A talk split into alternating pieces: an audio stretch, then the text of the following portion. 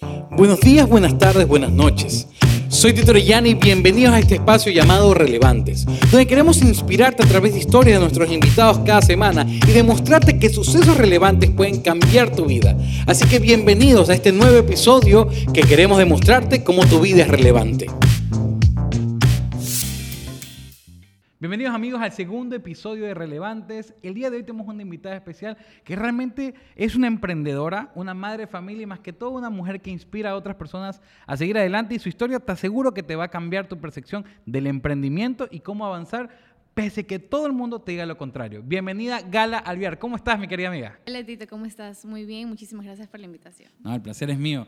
Mi querida Gala, quiero que te presentes aquí con la gente, cuántos años tienes, Sabemos que estás casada, si te sigues en redes sociales, porque la mayoría va a seguir porque te conocen. Cuéntanos un poquito de tu historia, quién eres, edad, casada, hijos, todo. Bueno, eh, muy buenas tardes. bueno, mi nombre es Gala Alvear. Eh, la gente no sabe que realmente mi nombre es Gala, pero sí, mi nombre es Gala, por Galo, porque mi papá también se llama Galo. Bueno, eh, se le ocurrió así. O sea, es original. O sea, el, el hecho de que Gala sea también tu marca sí suena como algo muy original. Claro, o sea, yo le debo no sé cuánto dinero a mi papá de que él me haya puesto y yo moneticé ese nombre como no tiene idea, pero bueno. Entonces, eh, tengo 22 años, eh, soy originaria de Daule y Salitre, de los dos, no hay como no que eres una... pelucona. No, soy pelucona, parezco. Algún día lo voy a hacer, pero así originaria no, soy bien Montuve. A mi papá le va a encantar esa parte, porque él dice Montuve corazón. Así, bueno, no tengo problema con decir. Eh, me fue. Tranquila. ¿Estás casada, hijos? Ah, sí. Tengo una bebé de, cuatro años y tengo un esposo maravilloso también. ¿Cuántos años llevas de casada? No casadas, estamos unidos, llevamos seis años. No creo que tampoco nos casemos, pero llevamos seis años. O sea, no nos vamos a casar como lo legal, así, pero sí una ceremonia bonita, celebrar el amor. Legalmente a partir del tercer año ya se considera. Sí, ya unidos, unidos así, unidos y nunca despegados ya desde, desde el 2016. Ya tratado el desgraciado. Cuéntame, eh, ¿Qué te hizo ser mamá tan joven? O sea, ¿qué, qué, decidió que seas mamá tan joven? La verdad es que cuando yo le cuento eso a mis amigas, ellas me dicen como que eh, nadie se lo cree que mi hija fue planeada. O sea, yo con 17 años que quedé embarazada, yo estaba pensando en tener ya un hijo. Mis papás no lo saben, se van a enterar apenas, que Daniela fue planeada. Yo eh, pasaba muy sola en la casa de mi esposo. Como te digo, yo era de, de Daule y de Salitre. Yo de esos, de, esos dos pueblitos yo no salía. Yo salía a Guayaquil y eso era la ciudad. Yo venía en taconada y todo porque era la ciudad. Entonces era como yo irme a Nueva York ahorita. O sea, es como que, uh, wow. Entonces yo no salía de esos pueblitos. Entonces, así mismo, yo no conocía a nadie en Durán, absolutamente a nadie. Y yo llegué a vivir con él en Durán porque él es de allá. Entonces él estudiaba en la SPOL. Entonces iba todo el santo día se iba. Ya te imaginas, de Durán al Espol nomás ya son dos horas de ida, en bus. Más o menos, sí. Entonces... y en esa eh, época creo que más. Ya, sí. Entonces él se iba a las 5 de la mañana, regresaba a las 8 de la noche y yo pasaba todo el tiempo sola. Lo único que yo hacía era estudiar, regresar y yo no conocía a nadie, no hablaba con nadie, pasaba totalmente aburrida. Entonces yo le dije, oye, ¿qué te parece si tenemos un, bebé? Porque estamos aquí solos. Pues unos muchachos cagados no, no sabían ni lo que estábamos hablando. Entonces él me dijo, mm, no sería mala idea. O sea, no me parece la idea... Más loca del mundo. Ajá, o sea, como que, ah, bueno, o sea, lo hablamos un día. No fue planeada como tal, no fue como que, ok, vamos a hacer esto, esto, esto y tal día tengo que Y tal día nos cuidamos y Ajá, sí, no, no, fue como que deseada, pero planeada también, bueno, por ahí va, pero más deseada, como que teníamos ese anhelo. Entonces ya, de ahí, eso quedó en conversa, así como, quédate por si tenemos un hijito, no sé qué, para yo poder salirme de ese aburrimiento. Yo más lo digo porque estoy demasiado aburrida. ¿Qué hago? ¿No? Crear una persona entretenida. y, yo, me encanta mucho los niños. O sea, yo en ese momento estaba muy, muy, muy enamorada de una eh, sobrina de él. Entonces yo me veía como, como mamá. No sé, yo en ese momento decía, chuta, ha de ser fácil, ¿no? Porque yo estaba eh, cuidando a mi sobrina. No, que ver. O sea, yo no le recomiendo a nadie que tenga hijas. No lo recomiendo. Pero bueno, eh, yo estaba cuidando a mi sobrina mayor, el mayor tiempo. Entonces yo dije, wow, está, está chill, está bacán, está bacán tener un hijo. Entonces le comenté y ahí ya quedó ese tema ahí. Y no se puso en contra, pues tampoco. No, o sea, como que dijo, ah, está bien. O sea, él, si yo le digo, me quiero lanzarte un puente, él me dice como que, mm, bueno, ya hagámoslo porque seguramente tú tienes razón. Entonces lo hacemos. Un hombre sabio. Exacto. Un hombre sabio. Él sabe. A veces sí, como que, ah, pero después le hago de acuerdo, ¿no? quién manda ahí, pero bueno. Ah. Entonces, este, ya quedó como una conversación y ya después me enteré que estaba embarazada, le conté, casi nos da un yello, o sea, a él casi le da un yello porque él pensaba que solamente era como hablado, pero no que iba a pasar tan pronto. Y quedé embarazada. Pero lo bueno es que sí fue deseado, no es como que eh, Claro, la no típica pareja que- que dice, no, no vamos a tener hijos y boom, de la nada. No, exacto. Siempre nosotros hablábamos de tener un hijito, de tener un hijito. Obviamente estábamos demasiado jóvenes. Yo todavía no terminaba ni el colegio. Yo estaba, cuando yo me enteré que estaba eh, embarazada, yo estaba terminando el colegio. Lamentablemente, en el colegio donde yo estaba, yo siempre he sufrido de bullying en la escuela, en el colegio, siempre he sufrido de bullying, ¿Por hasta el día de hoy. O sea, no lo quiero decir así porque va a sonar como muy superficial, pero siempre fue por mi apariencia, Por ser blanquita, ¿qué? por ser colorada, por ser... En un lugar donde normalmente no en un lugar gente- donde ah, normalmente no había nadie similar a mí. Sí, más mulatos. En cambio, y también mi actitud era como que yo no soy muy sociable, o sea, trato como que... O sea, creen que eras creída. Claro, yo llegaba a un lugar y me quedaba callada y a lo mío, pues no, no es como que, hola niñita, ¿cómo estás? Que no- Ahorita sí estoy soltándome un poco, pero por todos los problemas que anteriormente yo tenía, yo era una niña muy sola, entonces me, me acostumbré a estar sola. Entonces cuando yo iba al colegio también era así, era como muy ida para acá. Yo mejor me llevaba con los profesores que con los alumnos. Entonces, siempre me, me- me chocaba eso. Y luego me enteré, en el colegio donde yo estaba, que era un colegio en Durán, que el grupito más famosito me tenía odio porque la líder del grupito, el novio de ella, estaba enamorado mío. Y yo después me enteré, yo como que, yo ni siquiera sé quién es tu novio, ni siquiera sé cómo se llama, yo no tengo la culpa. Si- Siento que estoy escuchando la serie Patito Feo. Ah, Exacto, entonces como que yo no tengo ni idea, nadie te va a quitar tu novio horroroso, pero bueno. Entonces, este, lastimosamente yo estaba en el colegio cuando estaba embarazada y me, acosaban mucho. Por lo que estás embarazada. Yo estaba embarazada y me, me acosaban mucho, se burlaban mucho de mí. Después me pasaban screenshots en conversaciones de WhatsApp donde me decían, no la hagan llorar porque se le va a salir el hijo. O sea, a veces los jóvenes somos muy crueles, los niños más que todo somos muy crueles. Éramos unos niños porque ellos tenían 17 años, por ahí 18. No, y más que todo cuando en el hogar reciben un maltrato muy parecido de Exacto, bullying, ¿no? entonces como que no, o sea, yo veía eso y me, yo soy muy eh, me afecta mucho emocionalmente las cosas. Entonces, cuando yo veía que decían esas cosas, me ponía, me ponía mal, me daba fiebre, no quería hablar con nadie. No lloraba, pero me picaban las manos, me dolía la barriga, no quería comer ni nada. Entonces, me afectó todas esas cosas. Entonces, una embarazada que no quiera comer, que le esté dando fiebre, se le bajaba la presión a cada rato, no quería ir al colegio, me daba como un me daba tristeza. Entonces, obviamente yo tuve muchos problemas de, de- con, con Daniela cuando estaba embarazada, casi me da preeclampsia y casi se viene. Entonces, a partir del tercer mes, cuarto mes que ya todo esto empezó a afectarme, me declararon inválida y me dijeron tienes que quedarte en tu casa con las piernas arriba y no moverte. Entonces, esos do- eh, nueve meses que estuve con Daniela sí fueron súper difíciles. Cada, cada semana al hospital, emergencias, esto y lo otro, y medicinas y ecos y un montón de cosas para que Daniela pueda nacer sana. ¿Quieres tener otro? Nunca más. Nunca más. Yo, yo le digo a mi esposo como que, ¿cuándo va a ser el día que te hagas la vasectomía? Por favor, ya quiero que llegue ese día, por favor. Pero no, nunca más. No, de verdad, no. Ahora, algo que dijiste fue interesante. A los 17 años ya vivías con tu esposo. ¿A qué edad te fuiste de casa? A los 16. ¿Por qué? Eh, Sí se puede saber, obviamente. Sí, claro, sí, no, yo esas historias, las historias se las cuento a todos mis amigos y es algo muy importante porque yo sé que al día de hoy la mayor parte de la población, los papás son separados. Eso yo lo sé. Por desgracia. Por desgracia, sí. Entonces, mis papás se separaron cuando yo tenía cinco años. A partir de ahí fue un total infierno. O sea, no fue una separación amistosa, ni linda, ni nada. Fue un total infierno. Yo pasé por muchas cosas, demasiadas cosas. Eh, tanto buenas y, y más malas que buenas. Pasé muchas cosas. Entonces, eso también me afectó. Ay, mamá, yo sé que le afectó. El día de hoy yo la entiendo. Una es pequeño, pues no entiende por lo que están pasando sus papás. Pero yo entiendo a mi mamá, digo, como que chuta la situación, no tener dinero. Mi mamá trabajaba en una gasoline- gasolinera despachando gasolina. Y mi papá era doctor. Pero era doctor en un pueblo, entonces como que no éramos como La que... remuneración no era tan fuerte. Exacto, o sea, vivíamos bien, pero tampoco teníamos ay, para gastar. Entonces, demandas aquí, demandas allá, psicólogos aquí, psicólogos acá. Yo tengo un hermano. Entonces, todo esto pasaba con mi hermano. Me separan de mi hermano porque mi papá gana la custodia y yo igual rebelde, yo no quiero vivir con mi papá y me fui con mi mamá. Pero igual mi, mi- mi hermano sí se con, con mi papá y me separan de mi hermano. Todo eso tuvo, tuvo mucha influencia en mí.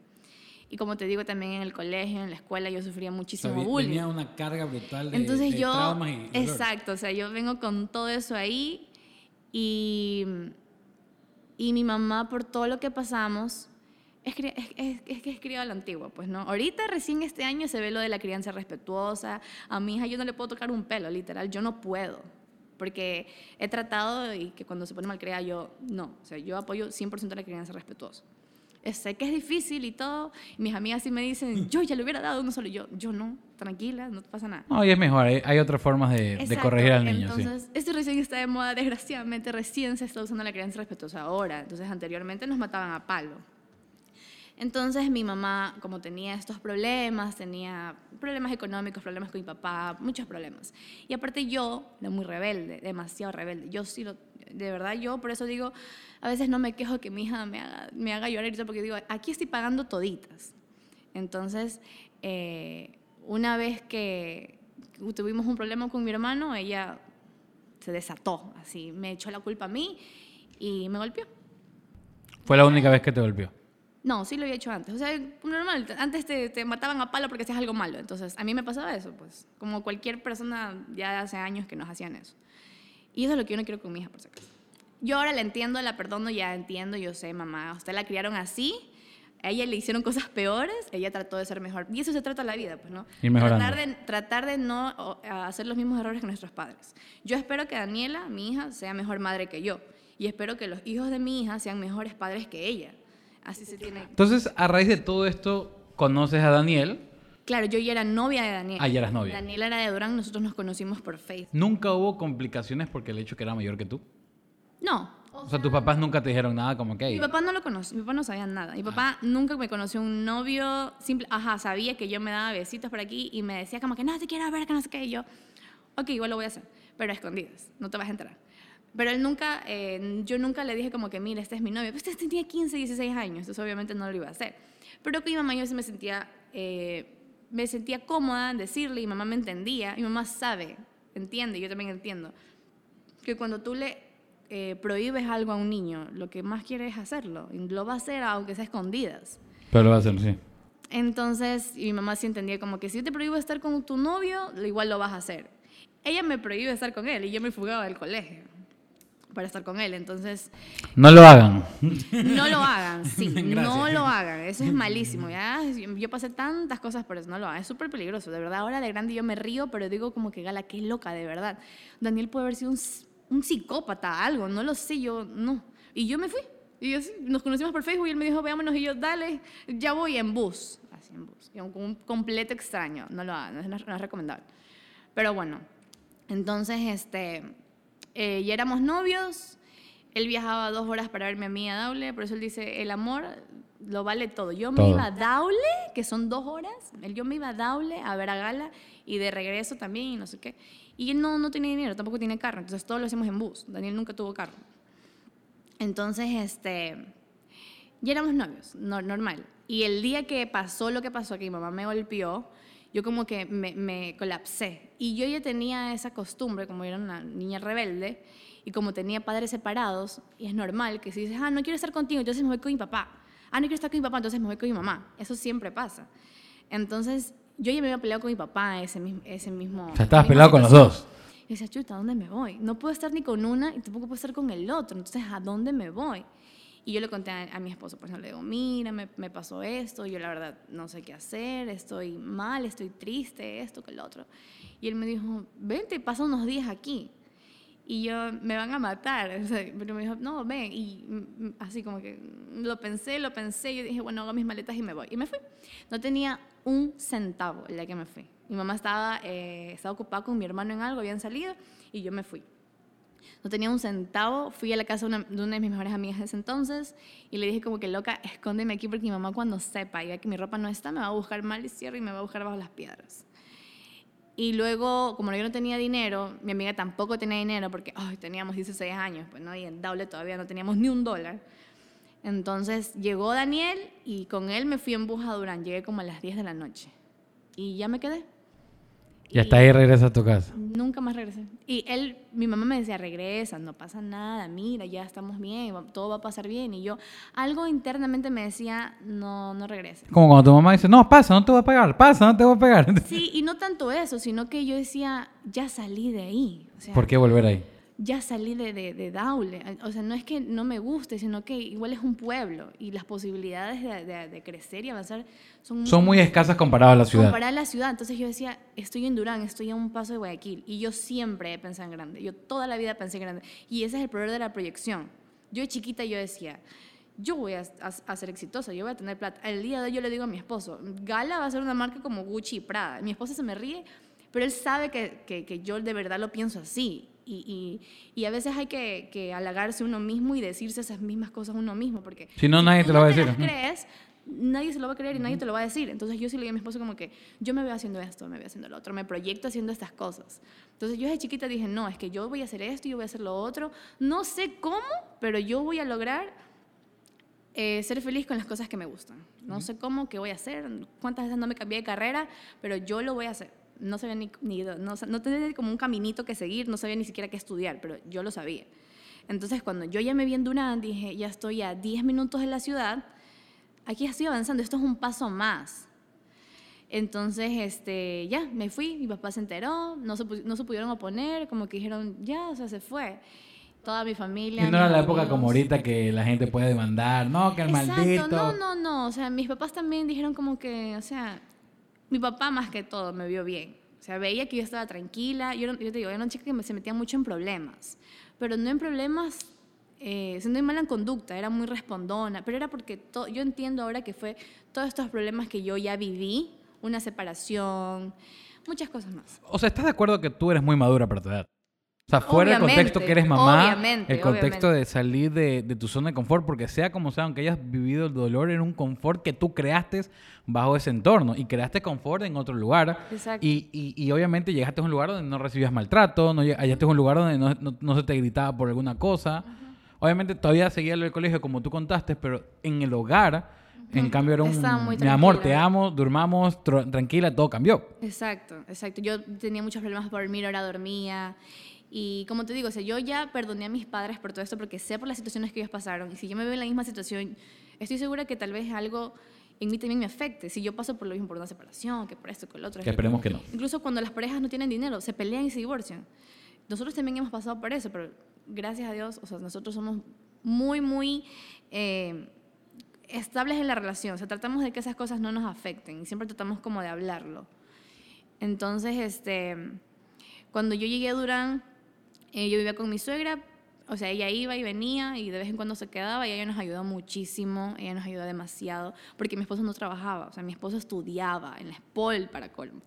O sea, tu suegra te apoyó desde el Ella nos apoyó desde el principio, la familia se portó muy linda conmigo y yo estaba estable. Ya te digo, mi papá me vio, me vio en la, en la, en la condición que yo vivía y dijo, vive bien, no es que vive mal, vive tranquila.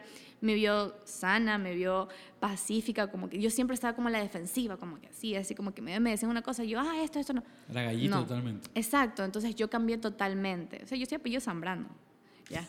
Yo soy apellido Zambrano. Entonces te imaginas cómo era. Entonces yo cambié totalmente y él le dijo a mi esposo como que a mí me gusta que Gala esté aquí y no permitas que Gala regrese. Así se lo dijo. Él me lo contó después. Pero él me dijo, yo le, mi, tu papá me dijo que yo no permita que tú regreses, porque lo conoció, vio que era un chico que estudiaba, no era alguien que tenía problemas.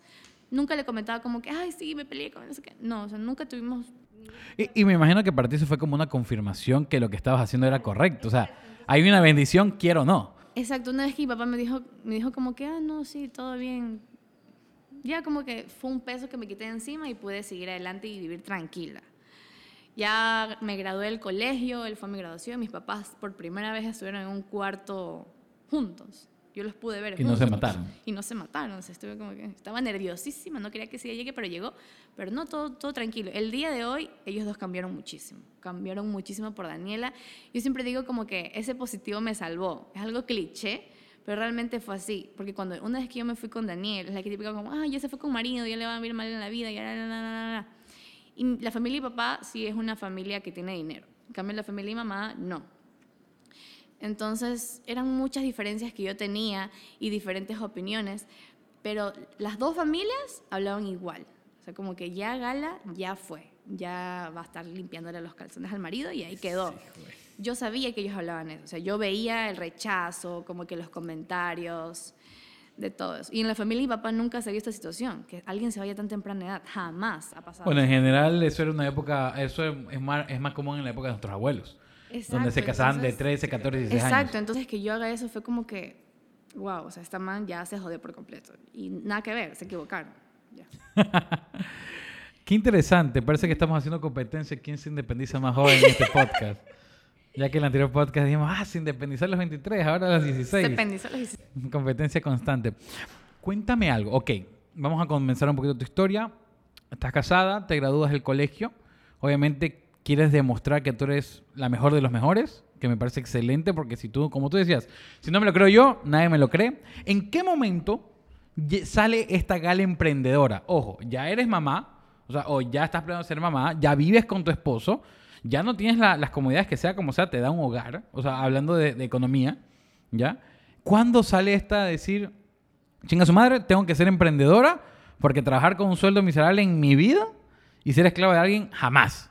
¿Cuándo pasa esto? Mira, yo, las personas que me conocen desde muy pequeña, originarias de mi pueblo y todo, ellos saben que yo toda la vida he vendido cosas, toda la vida, desde chocolatitos, desde gelatina. Te estaba contando que eh, hubo una temporada en la que yo vendía gelatinas y me iba a la calle que no estaba pavimentada en Daule. Yo, vamos, no me importa, yo voy a ir. Yo no hacía mis deberes, le hacía los deberes a mis compañeros. Yo prefiero, obviamente, prefiero hacer los deberes de este man y que me vaya a pagar 5 dólares a que hacer los míos, me da igual. Pregunta, ¿los hacías bien? Obvio, los hacía excelente. Yo siempre fui súper buena en oratoria, o sea, siempre me defendía full bien en exposiciones y cosas así. Entonces, yo creo que eso me ayudó a graduarme, porque de ahí deberes, chinga, yo nunca voy a hacer deberes. Jamás hacía deberes. Entonces, em, bueno, entonces yo hacía un montón de cosas. Vendía comida, vendía esto, vendía milkshakes, vendía... Se me metió el bichito del maquillaje antes de caer embarazada, maquillado a domicilio. Es un trabajo súper agotador, es un trabajo que yo digo, chuta, esto de verdad no es para mí. Yo amaba la Navidad del fin de año y yo 12 de la noche maquillando todavía. Entonces era una cosa que, chuta, el día de hoy yo respeto muchísimas y admiro muchísimo el trabajo de mis amigas maquilladoras y, y que... Pero se sacan la madre. Se sacan la madre, eso es de verdad muy cansado y, vi que el maquillaje no era para mí. Luego me iba, me iba súper bien el maquillaje, luego empecé a vender maquillajes, eh, no maquillajes de alta gama, sino de baja gama. Me ganaba muy poquito, pero por ejemplo, habían cosas que yo tenía que ir a ver a la bahía por, por si acaso. Mi esposo estaba estudiando y yo estaba con una bebé recién nacida. Entonces yo dije, no, yo tengo que moverme, porque era el único, la única entrada a la casa, porque prácticamente nos mantenían mis suegros. Entonces yo dije, no, tengo que moverme, yo no puedo dejar que esta gente me esté manteniendo. No porque esté mal, sino porque igual me quiero comprar algo, me quiero comprar alguna blusita, algo. Quieres independizarte financieramente de ellos, sí. Entonces, eh, y bueno, y desde muy chiquita como yo vendía cosas, porque mis papás tampoco me compraban, como te comentaba, mi papá es, es comunista. Entonces él tenía ese pensamiento de que menos estamos bien, con poquito estamos bien. Menos es más. No, yo no quiero, yo quiero más yo soy tremenda capitalista. Entonces, él siempre como que le molestaba eso. Como que, pero bueno, este, como ellos no me compraban así ostentosamente todo lo que yo quería, yo me acostumbré y dije, ok, estos manes yo no les puedo pedir nada. Si yo les pido, me van a decir que no, que después o para Navidad. Y cuando llegaba Navidad no me compraban nada, pero bueno, me compraban un regalito. Pero yo quería más. Entonces este, dije, no, estos manes no, yo tengo que buscar la manera de hacer dinero desde los 12, 10 años yo ya vendía por cualquier cosita, así, sanduchitos, ¿quieres mi lunch? Y yo, mira, aquí cargo sanduchito, que yo te lo vendo, sí. Entonces todo vendía, todo. Todo lo que tenga que ver en artículos, pues no, eso por si acaso. Nadie dijo lo contrario, tranquila. Bueno, en esta época ya no sé. Entonces, este, ya cuando ya nació cuando ya nació Daniela, mis suegros me ayudaron full con el parto, y mi mamá me ayudó con los primeros días que Daniela nació. Eh, yo vendía, te digo, vendía maquillajes, había días donde yo tenía que ir a la bahía a buscar las cosas, vendía aros de luz, vendía chucherías que en la bahía puedes encontrar. Yo me ponía el canguro y me trepaba a mi hija y yo me iba. Por eso es que yo conozco la bahía como la palma de mi mano, porque antes ese era mi trabajo. O sea, yo andaba por ahí, me remetía, me hacía esto y todo, con Daniel en brazos, me subía a la metrovía, me subía al colectivo, me, me subía al 81, el 81 me dejaba ahí en por el hospital de los policías y me subía a la 63, creo, y me iba a la bahía. Creo que muchas personas escuchando este podcast van a romper un esquema de ti. Exacto, entonces como que, mm, ya. Eh, no todas las rubias venimos de San Borondón. Ok, Yo recién soy rubia hace dos años. Pero bueno, este, ya, entonces yo me iba a la bahía, vendía este, vendía el otro, y yo ganarme 10 dólares era lo más increíble del mundo. Sobre todo por tu esfuerzo. Exacto, porque, propio realmente, exacto, hasta el día de hoy, cada cosa que yo tengo la valoro mucho porque realmente es de mi esfuerzo y de- del trabajo que nosotros hacemos. Entonces, este, yo me trepaba a mi muchacha y me iba y trabajaba. Luego, mi papá me consiguió un trabajo en el CNE.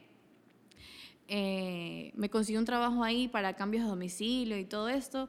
Y ese fue como mi, mi primer trabajo. Yo ganaba 600 dólares. Y para mí eso era una millonada. O sea, yo estaba full feliz.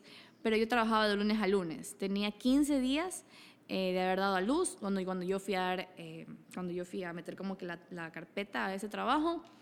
Y obviamente mientras trabajaba con ellos, también como que acá hacía mis, mis, mis cachulitos, ajá. maquillaba, vendía maquillajes y todo lo vaina. Y me metí a ese trabajo de lunes a lunes, fue horrible. Mi mamá me cuidaba de la niña, ella estaba en Daule con la niña y yo viajaba todos los días a La Joya. Entonces, una hora de viaje, me levantaba a las 5 de la mañana. Mi mamá, sabidísima mi mamá, le hacía dormir a la niña todo el día. La niña se dormía, pues. Y cuando yo llegaba, la niña tenía todas las energías. Tome, mija. Tome, aquí está su, su paquete. Y yo, Dios mío, hasta las 3, 4 de la mañana, Daniela no pegaba un ojo. Habían días que yo no dormía 24 horas. O sea, tu mamá te entregaba a tu bebé llena de energía y tú ya cansada, obviamente, por el viaje y por el trabajo. Exacto, entonces eh, ya me tocaba, habían días que yo lloraba. Esto es algo que si algún día Daniela lo ve, es, es mentira, es broma. Bueno, no es mentira. Yo un día, de verdad, del cansancio que tenía y, y de lo estresada que estaba, mi esposo súper dormilón, eso es el único efecto que él tiene. Él era súper dormilón. O sea, le él- gusta descansar. Exacto, el man llegaba a dormir porque él trabajaba lo mismo que yo trabajaba, por si acaso. Él- es- así- eh, trabajamos igual, lo mismo, porque nos consiguió el trabajo a los dos. Entonces, eh, un día así con mi hija llorando, yo dije, ¿y si me fugo? ¿Y si me voy? ¿Y si la dejo aquí, me voy? Cojo mis maletas y me voy. Tengo 10 dólares en la, en la- en la- me voy, me voy. No sé, cojo un bus y me voy a Chipipe, a donde, a donde sea, pero me voy. Lo pens- se me pasó por la cabeza y después dije, no, Gale, estás loca, que te que eres loca. No. Pe- Pero parece broma esta parte, pero la gente no se da cuenta que cuando repetimos patrones, siempre buscamos esa opción. Irnos, exacto. irnos. O sea, ya cuando estás exacto. acostumbrado a esto, es como, una vez mi papá me decía, si tú estás con una pareja que viene de padres divorciados, hay un pequeño porcentaje que esa persona sí tenga el divorcio en la punta de su En- lengua en algún momento. Simplemente, o que sea diferente a ella, decir, yo no quiero eso para mi vida, y cambia. Pero el detalle es, eh, igual, tú te fuiste al colegio, ya tenías una costumbre, un hábito Exacto. creado. si no me gusta aquí, me voy. Así mismo. Era como la salida rápida y fácil. Exacto, yo me voy. Pero aquí no era un dolor, era una responsabilidad. Pues mi hija no lo puede. No, pero sí, no lo había pensado de esa manera, pero realmente, ahora que me dices, es verdad, o sea, estaba repitiendo eso. No me gusta estar con mi papá, me voy. No me gusta estar con mi mamá, me voy. Me voy de aquí, me voy de aquí. Incluso cuando estaba con mi esposo, nos peleamos y yo, me voy a Daule. Yo cogía mis cosas y me iba a Daule. Y el man atrás, pues mío, llegaba en el, en el bus anterior. Y me decía, ya no seas ridícula, ya vámonos. Pero bueno, Me cae muy bien tu esposo. Sí, ya, entonces eh, yo cambié muchísimo eso, muchísimo. O sea, actualmente yo soy una persona súper estable y estoy muy orgullosa de eso. Y yo sé que mi familia también está full orgullosa de eso, como que, wow, gala. ¿no? Lo único que no estoy estable es en DEPA, pues, ¿no? Ya te dije. Yo ya estoy buscando mi próximo departamento, ¿verdad? Pero es por Historia. mi- por Llegó a mi- departamento y me, y me pidió el DEPA. Me dijo, Tito, ¿y si te vas? Yo aquí le sacaría más jugo. Le voy a dar más plata que tú a la dueña. Exacto, sí. Ojalá que la doña vea. No, no va a verlo. Sí lo ve, sí me sigue. Escribe. Bueno, yo te doy más. Pero bueno, este, entonces ya se me cruzó por la mente y dije, no, no, no puedo hacer esto. Y ya, y solo fue como que un pensamiento random ahí que me dio, pero no. Sí la vi súper dura, por eso les digo que no tengan hijos. Porque sí es súper complicado criar un niño. O sea, yo cuando pensé, yo, cría, yo cuidaba a mi sobrina. Cuando estaba llorando, yo como que toma tu hija. Pero acá no, pues acá yo no le puedo dar a nadie la niña porque es mía, pues. Entonces, este... Y sí aparte, fue- esto es un, un- embarazo difícil.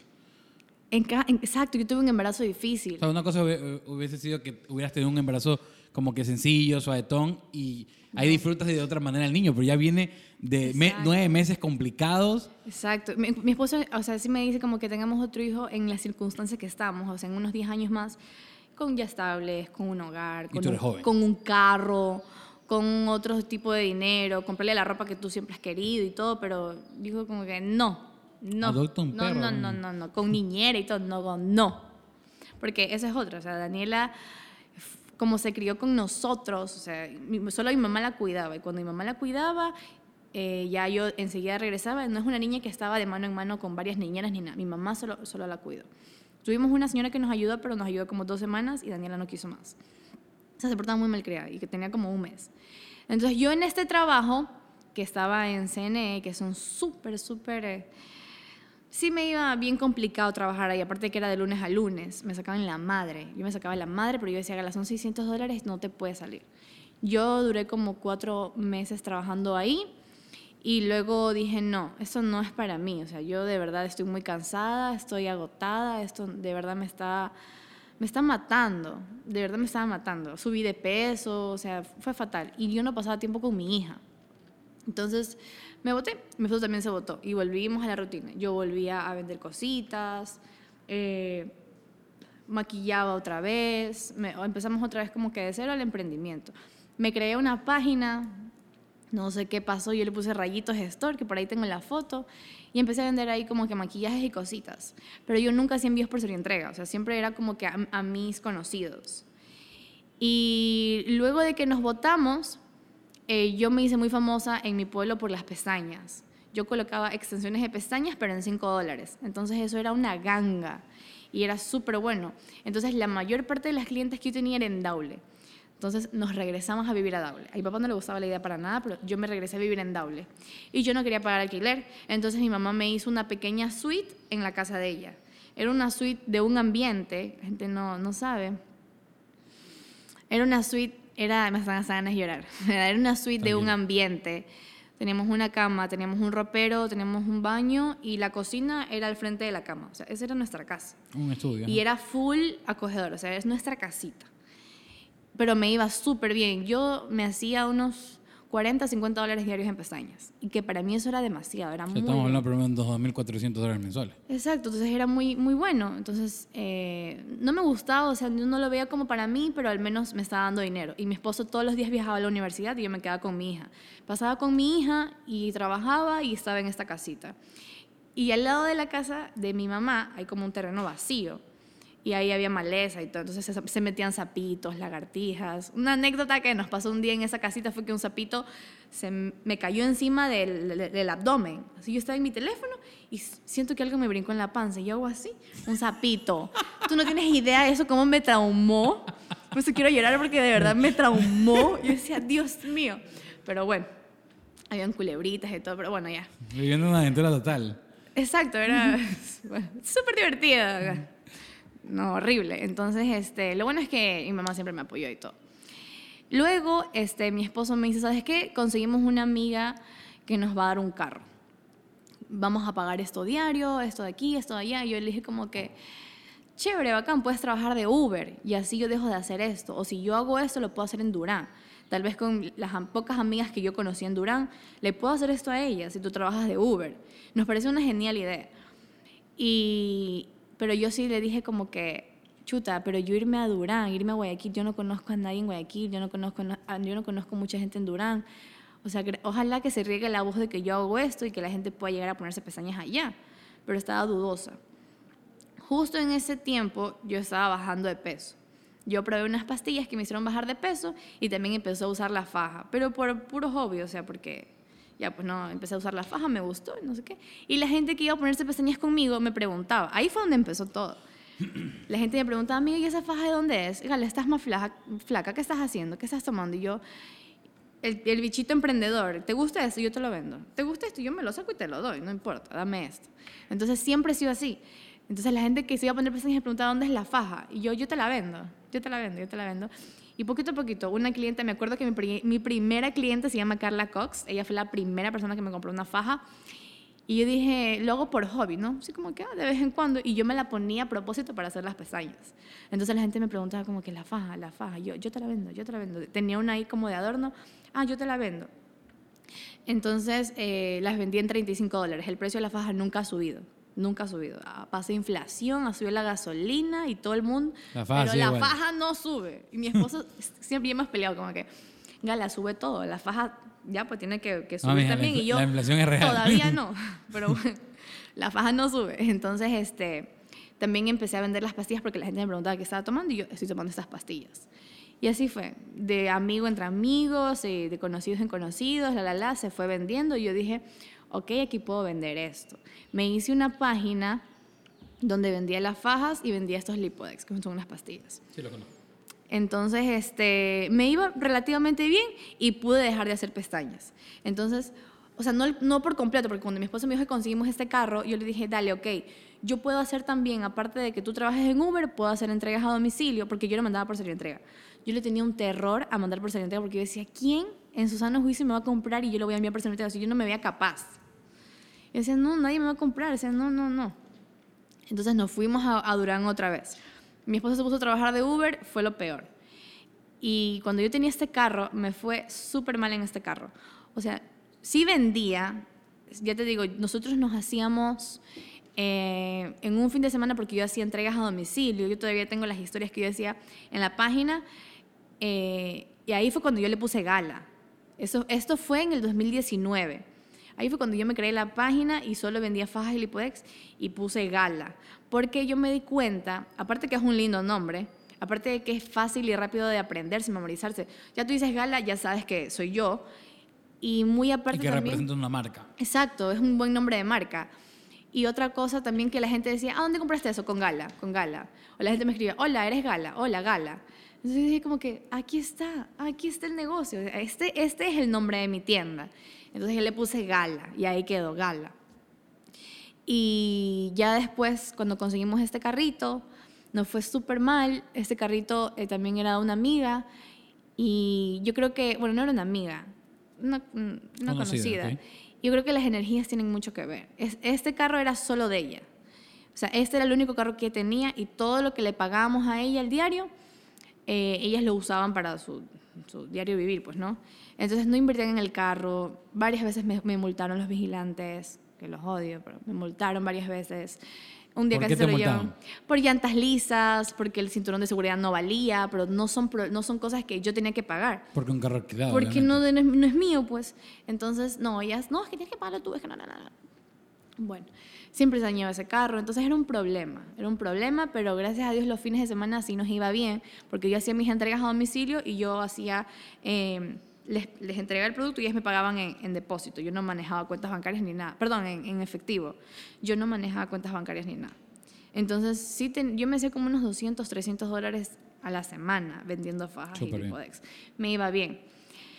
Luego, eh, como ya empecé a, crec- a- a crecer un poco más económicamente, en Durán igual, me empecé a comprar más ropa. Me volví loca. Porque como mis papás nunca me compraban ropa así excesivamente, obviamente, si tenía 20 dólares, 20 dólares me los voy a gastar en ropa. Y me compraba, me compré ropa como estúpida, así, compré hartísima ropa. Y ahora, ahora me pongo a pensar, y yo, Dios mío, hasta en pandemia yo me compraba ropa, que llegaban los motorizados a darme ropa. Y yo, ¿y para qué me voy a poner esta vaina? Pero bueno. Entonces yo me compré ropa como tonta. Llega la pandemia y TikTok empieza a hacer una joyita. Y yo dije, yo TikTok nada que ver. Que soy gente para gente ridícula. Yo no voy a hacer eso. Aquí Quiero recalcar que tiene más de 300 mil seguidores hoy ya, por hoy. ajá, ya tengo medio millón. Entonces, este, ya se, llega la pandemia y del aburrimiento me abro un TikTok. Entonces, hice un video con mi faja, mostrando mi faja, y yo en ese tiempo tenía una microcintura porque estaba demasiado delgada. Eh, no es que las pastillas me hicieron efecto rebote, es que como ahora tengo, dice, ya, ya, ya, me- ya soy más solvente, entonces me gasto más la plata en comida, trago más que antes. Eh, Yo no como casi en mi casa, yo trago en la calle. Ya, entonces eso me pasó. Entonces este, yo me abro un TikTok y hago un video con la faja. Y ese video se hace viral, tuvo como un millón de visitas. Wow. Mi cuarto, tercer TikTok que hice en la vida. Yo como que en plena pandemia la gente me compraba fajas. Yo decía, Daniel, esta vaina se reactivó porque yo vendía fajas, pero incluso hice, hice este plan acumulativo porque yo entendía. Yo decía, ¿quién me va a comprar una faja ahorita? Pero no, las chicas en pandemia se pusieron a hacer ejercicio, cuerpo, sí. empezaron a hacer dieta. Y yo dije, Gala, qué tonta, porque nunca lo pensaste. Entonces me puse a hacer como loca. Porque quizás tú no eras así, pues. Tú no eres de las personas, ah, estoy en mi casa, voy a hacer ejercicio. No, loco, yo me puse a ver series y a trabajar como loca. Entonces, este, con mi hija, pues, ¿no?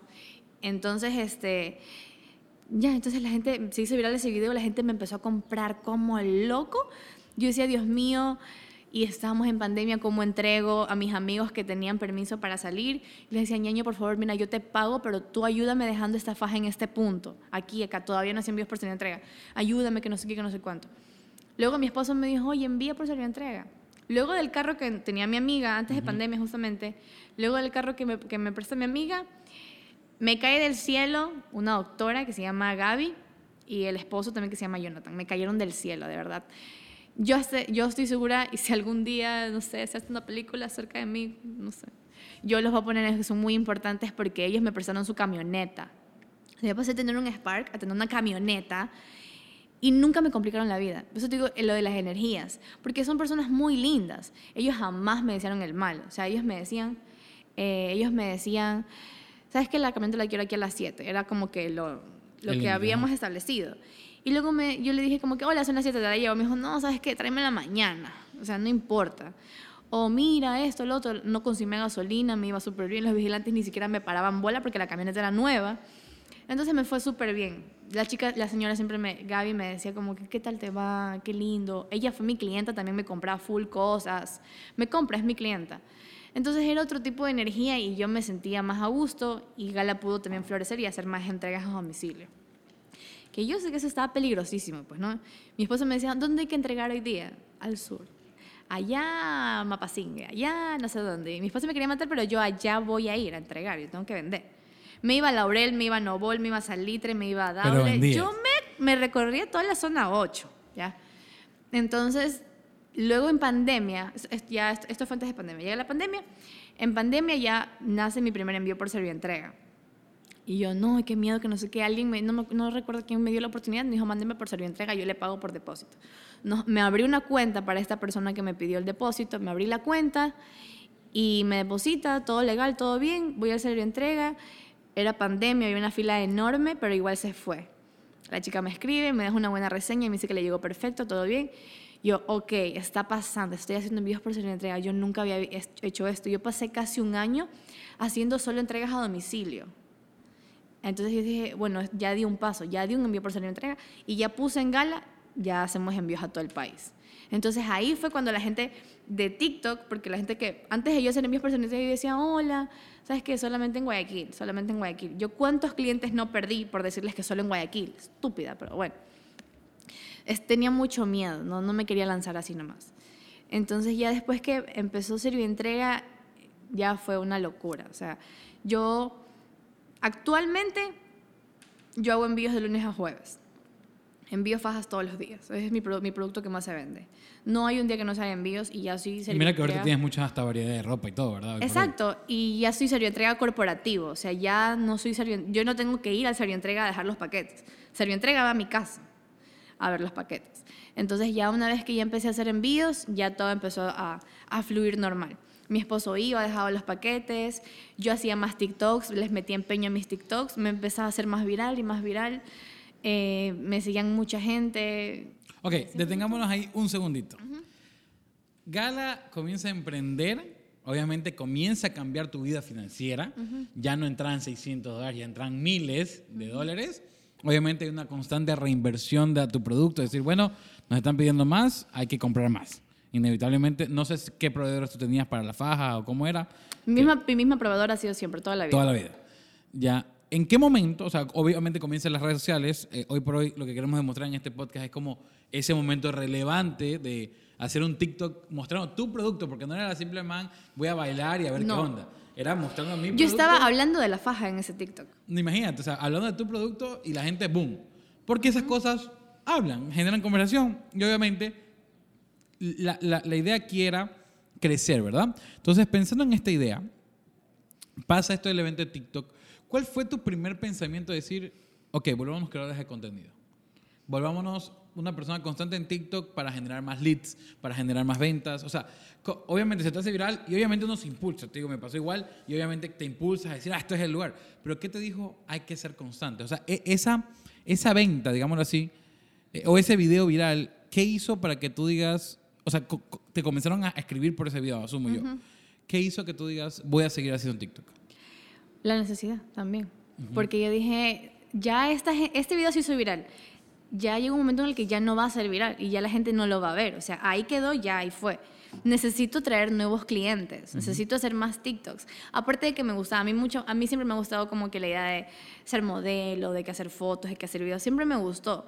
Entonces yo dije, o sea, aparte de que me gusta, le puedo sacar provecho y ojalá se hagan virales, porque obviamente en TikTok uno nunca sabe cuándo un video se va a hacer viral y cuándo no. Y mañana es muy, no muy incierto el, el- el- El algoritmo. el algoritmo. Entonces, eh, fue eso. O sea, yo dije, no, si se- este video se hizo viral, yo tengo que seguir haciendo más videos, más videos y más videos. Y la gente me preguntaba cosas como que cuántas horas se usa, cuánto esto, cuánto lo otro. Y yo aprovechaba las preguntas que ellos me hacían y eso hacía videos. Yo no había estudiado nunca marketing ni nada. Pero Y sabes más que muchos ahorita. Mucha gente me felicita como que el marketing que tú le haces es excelente. No, yo nunca he estudiado nada de marketing. Sí me metí un curso y todo, pero eran como que cosas que yo ya sabía, ya implementaba. Entonces, Es que el marketing como las ventas son cosas que ya hacemos diariamente, solo que le pusimos nombre. Exacto, entonces ya empecé con TikTok, empecé más y más, recibía muchos buenos comentarios. Como te dije, yo una chica muy sola, una niña muy sola, que sufría mucho bullying, que no tenía amigas. Y de un rato a otro encontrar una comunidad que me escribía todos los días, que me decía cosas lindas, que me decía, wow, qué linda, wow, qué esto, wow, me encanta conocer, que la, la, la, la, la, la. Era como que estaba recibiendo mucha atención que antes no recibía. O sea, sí recibía atención en el colegio y todo, sí, todo lo que quieran, pero no Pero era no algo lo mismo, bueno, ¿no? o sea, no era lo mismo. Siempre no, porque en el colegio que- quizás la atención era porque te tenían ganas, querían vacilar contigo o Exacto, algo o, peor. o, o era algún, algún comentario X. Entonces acá era como que en específico lo que yo estaba haciendo y la gente se empezó a interesar por mí. Entonces yo hacía videos, hacía esto y cuando me di con la ropa, porque la gente, como yo te digo, yo me compraba ropa como estúpida, entonces y la gente me pregunta, ¿dónde compraste eso? ¿Dónde compraste eso? Y. Y te- aquí hay un lugar. Y yo, yo te lo vendo, así como, como en la faja, ah, ¿lo quieres? Yo te lo vendo. Y empecé a hacer estas ventas de garage. O sea, como que dije, hay ropa que yo ya no me pongo y ropa que nunca me puse, entonces voy a hacer ventas de garage, porque todas mis amigas y mis conocidas siempre me decían como que, Gala, véndeme esto, véndeme tu ropa, o ¿dónde compras tu ropa? Entonces yo dije, ah, dale, entonces voy a hacer estas ventas de garage. Y ahí fue que yo empecé. Aparte, en TikTok a mí me encantaba ver los videos de moda, o sea, videos de, de- de chicas modelando ropa, eh, la Ilanisota, me encantaba ver sus videos. Entonces yo decía, yo también quiero hacer lo mismo. Y empecé a hacer lo mismo, pero con la ropa que era mía, no de ventas, sino era mía. Y me di cuenta que tenía demasiada buena aceptación. O sea, TikTok realmente es una plataforma que te puede brindar muchísimas cosas. Y cambiar la vida. Te cambia la vida, exacto. Yo doy un curso de redes sociales y eso sí les digo como que necesitan abrirse un TikTok porque no solamente es para bailar. O sea, ahí tienes una plataforma donde prácticamente tienes publicidad gratis. En TikTok en este momento mucha gente lo ve. Entonces hay que aprovechar, muy aparte de que es una aplicación que es global. O sea, yo llego a gente de México, de Estados Unidos a ver mis videos y cuando en Instagram casi eso no pasa. Entonces hay que aprovechar mucho. Bueno, en tu caso fue diferente, ya vamos a entrar a esa materia, pero, ok, entra este, este apogeo de creador de contenido, ves, la, el, como tú dices, es publicidad gratis. O sea, literalmente el algoritmo es, pegaste un poquito, recomendemos a más personas. Obviamente hay una exposición física de ti.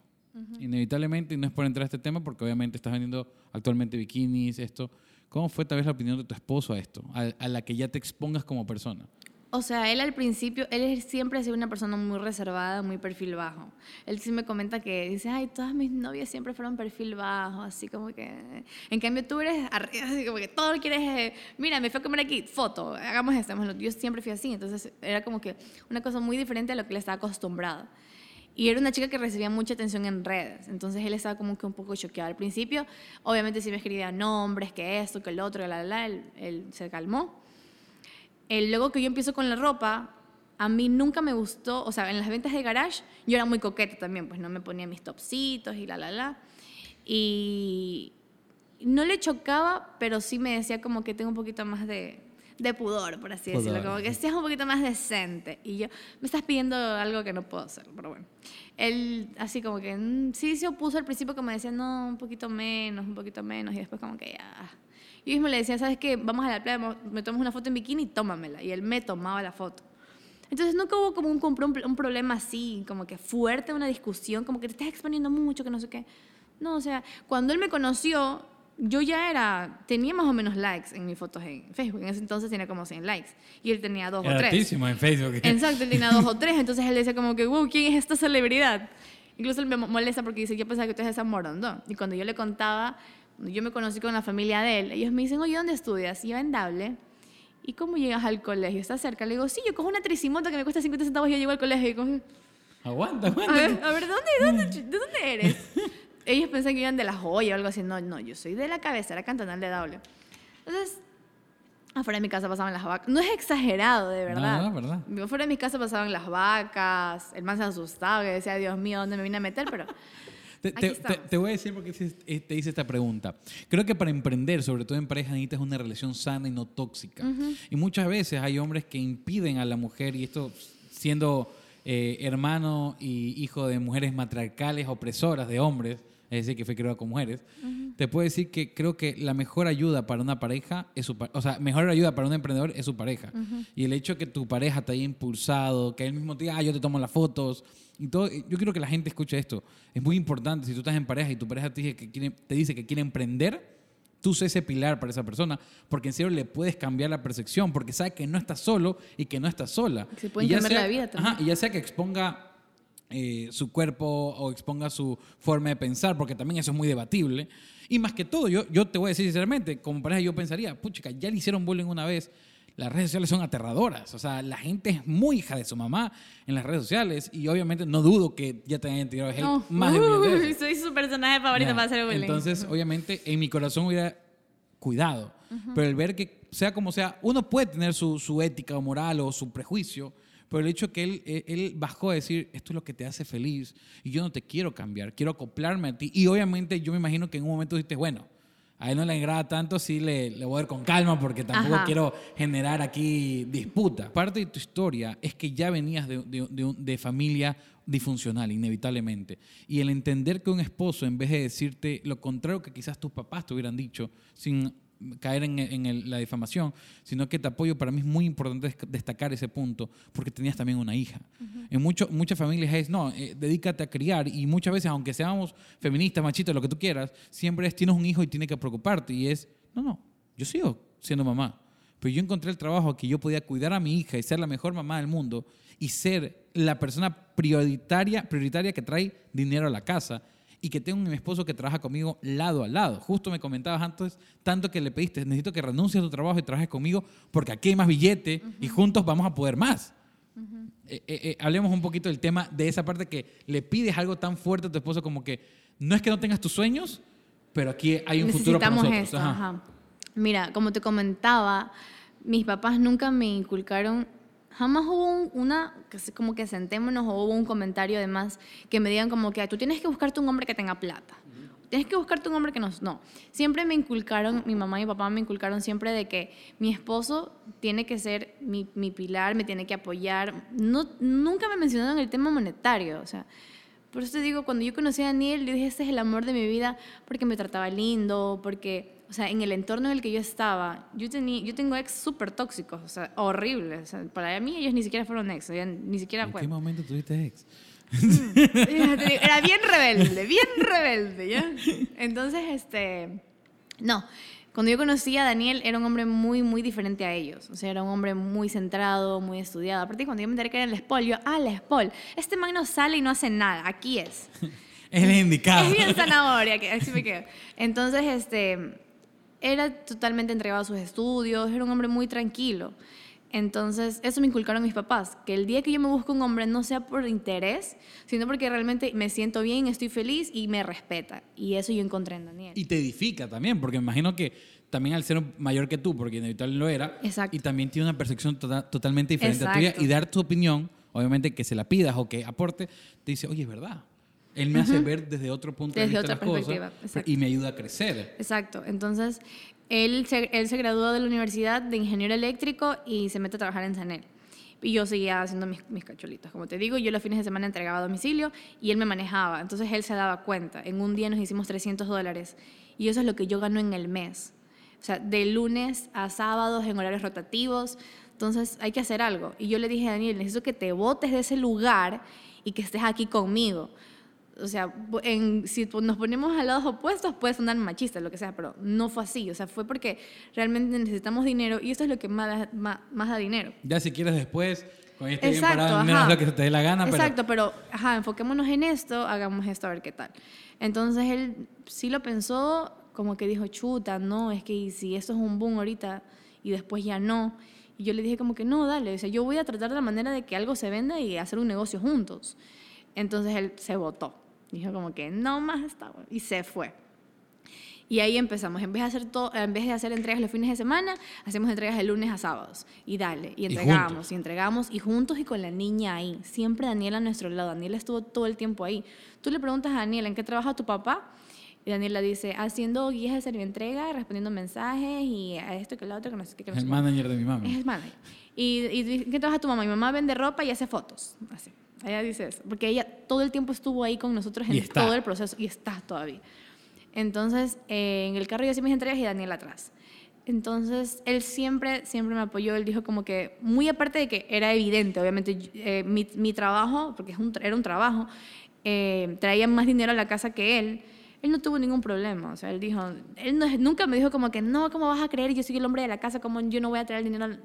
No, él dijo como que, es verdad, pongamos los pies en la tierra, tú estás trayendo más dinero, enfoquémonos en esto, porque eso es lo que nos va a ayudar.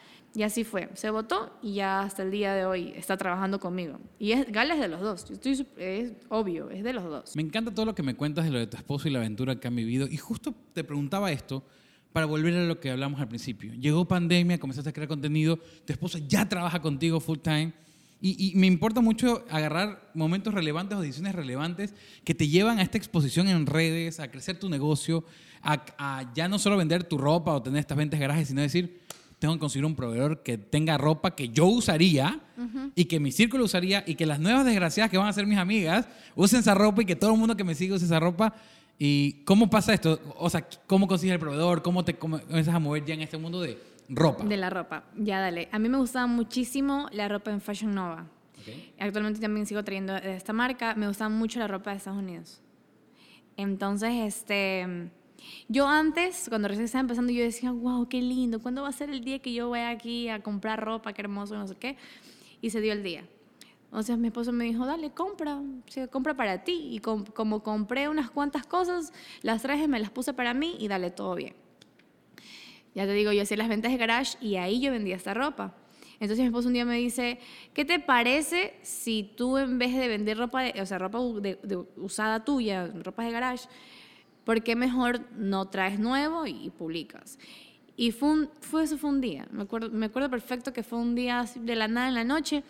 Yo le dije, ¿sabes qué? Voy a hacer eso que me dijiste. O sea, ya me cansé y quiero hacer que mi Instagram se vea más lindo. O sea, quiero hacer un Instagram de verdad potente yo veía páginas, siempre estoy viendo páginas de Revolve, que son páginas de moda, eh, que Fashion Nova, siempre estoy pendiente de lo que están publicando. Y yo decía, yo quiero eso, o sea, yo quiero eso para mí, pero ¿cómo llego a eso? Yo, o sea, yo no quiero serlo, ser ellos, pero quiero esas, esas ¿Tú fotos. quieres la versión tuya de eso? Ajá, yo quiero esas fotos, quiero eso para mí, esa ropa. Entonces, ¿cómo yo llego a eso? Ok.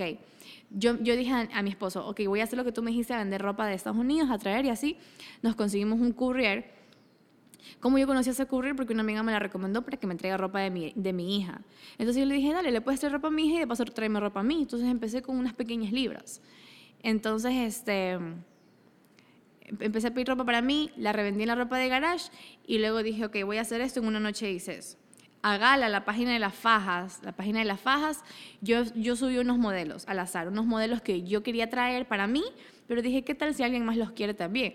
Entonces subí la foto de mi proveedor que en ese momento era Fashion Nova, como que la foto del, del, producto la ponía en, mis en, mi, en mi página y la ponía como preorden. Si tú querías que, yo, que tú querías esa prenda, tú tenías que pagarme 10 dólares y cuando llegue la prenda tenías que pagarme la diferencia del valor que yo le ponía, pues obviamente, llevándome mi, mi ganancia y todo. Y yo le dejé con el envío gratis. A mí la palabra envío gratis es, una manera de enganchar y es muy buena. Entonces yo siempre tuve como que... Todos los secretos de, gala. Sí. No, es algo que como que la gente ya lo sabe, como que es una palabra enganchadora y es algo que al consumidor le gusta. Porque imagínate, una vez que, que, tú, que tú ya estás con, comprando algo que te digan, aparte tiene que pagar esto. es fastidioso. Entonces yo dije, como consumidor a mí no me gusta esto, entonces yo como vendedora no lo voy a poner. Y desde siempre yo he agregado el precio de valor, el precio de mis envíos al valor final. Entonces ya, yo hice mis cálculos ahí, medio disque cálculos ahí comprando ropa, la, la, la. Y yo sorpresa tuve mucha aceptación. Yo dije, mi, mi esposo me dijo como que tú crees que te van a pedir, porque una cosa es mejor traer en físico. Yo le dije, ya, pero ¿y si esa ropa no sale? ¿Qué hago? ¿Qué hago con toda esa ropa? Yo tengo que volverla a vender en gabinete de garage a un menor precio, no me va a resultar. Entonces él me dijo, este, no, ya sabes que ya hagamos preorden. Sí me hicieron preorden, me hicieron como cinco, seis chicas la primera semana, tuve como cinco o seis pedidos de preorden. Entonces yo dije, ah, ok, ellos me pagaron esto, voy a pedir esto, esto, esto, lo pedía, esperaba un mes, me llegaba y yo les entregaba. Y mira que la gente está dispuesta a esperar. Ellos me esperaban, sí, me esperaban. Entonces yo, ah, dale, ok. O sea, yo pensé que no iban a esperar. Mi esposo también dijo como que, ¿quién va a comprar así? No, yo tampoco, no. Entonces, pero me, me funcionaba. Entonces yo decía, chuta, chévere. Y a mí siempre me gustado mucho las fotos, mi Instagram y todo eso. Siempre me gustó como que Instagramear, Instagramear todo.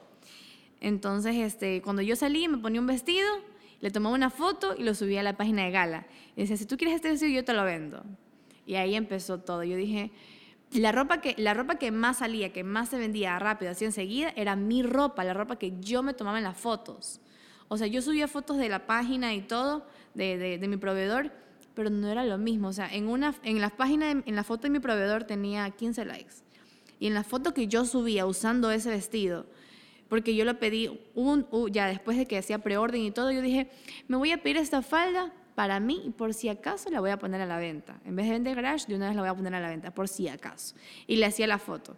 La subía y esa foto tenía 200 likes. Y la del proveedor tenía 15. Yo, esta es la fórmula, me lo tengo que poner yo. Actualmente, maldita sea, me sigue pasando eso. Yo ya no quiero que me pase porque de verdad es agotador. A estas alturas de gala, yo ponerme a hacer fotos es demasiado agotador. Entonces, por eso implementé modelos, para que la gente como que se, se olvide Pero un poco ¿Estás de acuerdo que, por ejemplo, y con mucho respeto te digo, eh, eh, tu cuerpo no es el típico estereotipo cuerpo de eh, chica súper ultra mega delgadilla? Tu cuerpo es súper latino. Entonces Exacto. la gente se siente identificada y decir, ya, yo tengo ese cuerpo, o me parezco, me puede quedar bien. Y también tienes aparte esa modelo también un poquito más esquema modelo O sea, Fashion yo, Week. yo estoy consciente, estoy súper consciente que mi, mi- la- la- mi figura tuvo muchísimo que ver, porque muchas chicas tienen el mismo cuerpo, o sea, ya tú dices, es muy latino. Entonces, muchas chicas tienen el mismo, mi misma figura y dijeron, si le queda ella así, a mí también me va a quedar así. Hay, hay una realidad, o sea, no hay ese engaño de... Me imagino que te ha pasado que ves la foto del, del vestido y Y dices, te queda horrible. eso no me va a quedar ni burger. Actualmente yo tengo clientes así, pero Ya. no, al principio todo, todo bacán. Me decían como que no, sí, es que me gusta mucho su figura y la cinturilla ap- apoyaba full. Entonces ahí también se vendía la cinturilla. Porque mi cintura se, reduzco mu se redució muchísimo gracias al- a, la cinturilla. ¿Te han y- preguntado si eres operada? Obvio, sí, es que sí, sí me operé. Un- yo como que me quité el bichito, como que todo el mundo se, se, se, se, opera y yo no. Entonces también quiero operar. Pero no hizo como que mucha diferencia. Entonces, este, aunque no fue lipos, no fue, fueron de la cara, pero eh, No tienes que tener, no hay que explicar. entonces, este, ya. Eh, yo traje, empecé a traer esta ropa, empezaba a hacer las fotos para mi Instagram y también las subí a la página de la tienda. Entonces ahí la gente me empezaba a preguntar, yo quiero eso, yo quiero eso, y dejé de hacer las ventas de garage y reuní un dinero para invertirlo y empezar a traer ropa en físico. O sea, ya no quería hacer tanto preorden, sino que tener un pequeño stock, de que si la gente me decía, Gala, yo quiero este vestido, yo te lo mando enseguida. O sea, comprabas 100 prendas, se tienen que vender sí o sí. Sí, entonces yo hacía las fotos y empezaba a hacer las fotos y empezaba y empezaba. Eh, esto, esto empezó en Durán. Hice las fotos, todo se vendía, todo se iba, yo me quedaba sold out, yo me, no me quedaba sin una prenda. ¿sí? En un día se vendía todo. Era una locura, se vendía todo. Hacía videos en TikTok. eh, obviamente me inspiraba en otras cuentas, como que yo decía, ah, ok, fulanita hizo este video así, entonces yo también lo puedo replicar, puedo hacer algo similar. Que no está mal, es inspiración de contenido. De eso, con eso se mueve el mundo. Nadie puede, inspirándote en- crear, nadie puede crear el agua tibia. Sí, exacto, inspirándote en nuevas ideas. Entonces, este, ya, así empezó todo. Eh, empecé a traer esta ropa en stock. Igual yo seguía haciendo preorden. o sea, Por si igual, acaso. Por si acaso. Yo seguía haciendo preorden. Eh, nos aburrimos de Durán. Empezamos a ganar un poquito más de dinero y le dije a mi esposo, vámonos a Guayaquil.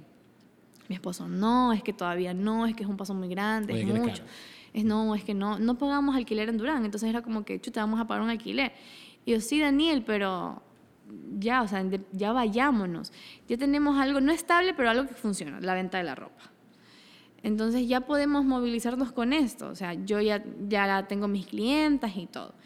Y arriesguémonos. Yo siempre sido una mujer muy arriesgada. O sea, me fui a mi casa a los 16 años. Todos estamos de acuerdo contigo. Es muy, muy arriesgada. Entonces le dije, ¿sabes qué? Vámonos.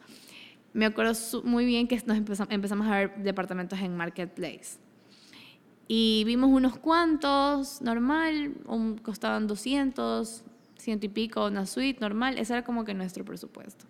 Y yo vi un departamento que me enamoré, así como cuando entré yo dije, wow, qué lindo. Ya, así, yo así como que, ¡Ah! ese departamento está bello. Se me salía doble de mi presupuesto, o sea, costaba como 500 la mensualidad. Yo dije, yo en mi mente yo dije, ni siquiera lo veo porque yo no puedo pagarlo. Y mi esposo me lo mandó por Facebook, también me decía, mira. Y yo le dije, sí, yo también lo vi, pero cuesta 500 y yo no puedo pagar eso. Y después nos sentamos, sacamos números y todo y dije, no, sí puedo, o sea, sí puedo. Si, si hago dieta los fines de semana y no como tanto, sí puedo pagarlo, o sea, es posible. Y él me dijo como que segura. Y le dije, ¿sabes qué, Daniel? No lo pienses, vamos a verlo, vamos a visitarlo. Y yo tenía ya un dinero guardado. Ajá, vamos a verlo. Entonces él me dijo, bueno, vamos. Fuimos con mi hija. Yo entré a ese departamento y dije, esta es mi casa y de aquí nadie me va a sacar. Esta es mi casa. Entonces mi esposa me miraba así como que seguro y yo le dije a él, yo lo quiero. Yo no vi otro departamento. O sea, yo vi, yo vi departamentos en línea, como que, ah, sí, sí. Pero nunca me, me incentivé a ir a visitar uno en físico. Entonces nos cambiamos de departamento. Fue un paso súper grande. Ya no vivo en Durán, ahora ya vivo en Guayaquil. Viví en la Simón Bolívar. Ya vivía en este departamento que era súper lindo, es súper lindo. Ya tenía otro tipo de fotos, ya tenía otro tipo de videos. Obviamente yo iba mejorando mi contenido cada video mío se hacía viral. Hasta el día de hoy, gracias a Dios, TikTok yo lo amo. Cada video mío tiene más de 10.000. No sé por qué, pero lo hace. Y es una bendición. Porque Tengo varias teorías, pero no te las voy a decir. ¿Qué? Dime. ya, entonces, este... No, a veces cuando mis videos no se viral como que, ah, relax. Yo lo entiendo. Pero no, gracias a Dios sí se hacen más de 10. No, yo he visto tus números, sí te da súper bien. Entonces, este, trato de, trato de hacer el contenido lo mejor posible. O sea, siempre trato de meter mucho nota esfuerzo, por ejemplo, el hecho de que, no sé tú, yo como hombre no lo hago tanto, pero el hecho de que igual te tomes el tiempo de maquillarte, vestirte, decir, ok, voy a, no, no importa si vas a salir, el hecho de que te tomes el tiempo de decir, a ver, ¿Cómo se quiere ver la man que me compra la ropa? O, o, el chico que le compra la ropa a la novia, porque él tiene ese tipo de cliente, dice, ¿cómo se va a ver mi pareja con ese vestido, con ese outfit? Y el hecho de que te tomes el tiempo de hacerlo, para mí es admirar. Porque yo grabo un TikTok y la mitad me da hueva. O sea, ya estoy, ay, qué hueva. o sea. No tanto eso, sino que, o sea, eh, como te comentaba, mi contenido en Gala es muy orgánico. O sea, trato de que no sea como que un estudio, sino que sea como que algo chill, que saliste, te tomaste la foto y quedó la foto pero realmente no saben que si yo me tomo una foto en un restaurante, todo fue planificado. Por eso, tú, lo, tú, tú lo haces pero orgánico, pero lo que hay atrás... No es, no, es nada orgánico. yo también soy creador de contenido y también lo veo. O sea, yo sé... La gente dice, no, tú solo prendiste la cámara y hablaste. No, hijo no, tu madre. hay un guion atrás, hay todo un proceso para que todo quede y que tú tengas estudios, eh, toda esa nota. Y que tú disfrutes ese video en un minuto. Y digas, no le voy a dar like, me queda ah, ching. Ajá, o un comentario. Te odio, maldito. Ajá, sí, no. Sí, de verdad, ser creador de contenido es súper jodido. Entonces este, nos cambiamos de departamento, mi contenido empezó a cambiar, mi contenido empezó a ser mucho mejor, mis fotos eran mucho mejores y nos fue mucho mejor porque ya estaba en Guayaquil. Y TikTok e Instagram es muy local. Por ejemplo, yo ahorita voy a subir un video aquí en TikTok para que mi video se haga viral por aquí, para que la gente por aquí lo vea. Entonces, eso pasa mucho. Cuando yo empecé a subir contenido en Guayaquil, o sea, en la ubicación de Guayaquil, mi video se empezó a viralizar en mi locación, cosa que mis vecinos vean mis videos porque yo subía ahí en esa locación, eso sí es real. Entonces, este, empecé a, a, hacer envíos express también. Empecé a ganar más público en Guayaquil. Si ya tenía, empecé a ganar más público en Guayaquil. Aparte de que me hacía más conocida por las redes sociales, eh, las chicas me decían, ¿sabes qué, Gala? Quiero el vestido para allá. Yo te mando una moto porque ya estoy en Guayaquil. Entonces, porque de Durán está lejísimo. No, ya puedes contratar un Uber, un Rappi claro. Que mueva las cosas. Entonces, ya eh, yo conocí a un señor increíble que actualmente trabaja conmigo. Eso es lo bueno de Gala, que al día de hoy ya da trabajo. Contratamos, un, conocí a un señor desde el primer momento. Este señor me escribió solito. Un día lo contraté para Picker y el señor me escribió solo al, al día siguiente. Me dijo, ¿sabes qué? Gabriel se llama, es un venezolano. Me dice, este niña Gala, si necesita alguna otra ayuda, yo estoy disponible. Y yo, ¿sabes qué? Sí, en una hora tengo que hacer un, en un envío y estoy esperando un picker y no me acepta ni uno. ¿Puedes venir? El man vino. Y a partir de ahí empezamos con los envíos express. Empecé a ganar público Entonces, ya estoy empleado de cabeza. Exacto, sí, el, el empleado de Gala. Entonces ya empezamos a hacer envíos a San Brondón, aquí, allá, la, la, la. Empezamos a ir al servicio de entrega. Yo sacaba colecciones. ¿A qué llamo colección? Eh, hay mucha gente que le molesta que yo saque colecciones porque en ese momento no era, yo no confeccionaba en ese momento. Confeccionar aquí es muy difícil. Y mucha gente no le gusta mi tienda por eso, porque yo le hago una foto buena al, al, vestido. La gente dice que sí, que yo revendo, que no sé qué. Es que ese es el negocio. O sea, si en la tienda vale 12 dólares, yo no te lo puedo vender en 12.50, no puedo. Entonces la Señores, gente, se llama arbitraje mayorista. No la ignorantes. gente se molesta por eso porque yo no lo vendo más barato. Es que detrás de todo lo que estábamos haciendo, obviamente hay un esfuerzo, hay un trabajo, hay que... Hay gastos operativos, ajá. las cosas. Es que tienes gastos operativos, tienes que pagarle al que te lleva la ropa, al mancito que te trae la ropa de otro país, a otra ciudad, hay que hacer esto, hay que hacer esto, esto. Adquirir eh, clientes cuesta, porque tú, uno dice, no, pues yo hace publicidad gratis en TikTok. No, pues, pero me cuesta luz, me cuesta el plan de celular, me cuesta el celular. Son gastos que hago para adquirir clientes, para comprar. Tengo que cobrar eso y tengo que vivir. Que ustedes no hayan entendido que le pueden comprar una pluma a un, a un señor a 10 centavos y le venderle un dólar, no es culpa nuestra. Exacto. ¿Ya? Entonces, este, en este DEPA, un día, eh, para fin de año en este DEPA, yo todo mi contenido lo hacía en este departamento. Si yo salía a un restaurante, ya te digo, yo llevaba el vestido en el bolso, me lo ponía en el restaurante, me tomaba la foto y me lo sacaba y me ponía mi ropa otra vez, pero ya tenía un contenido.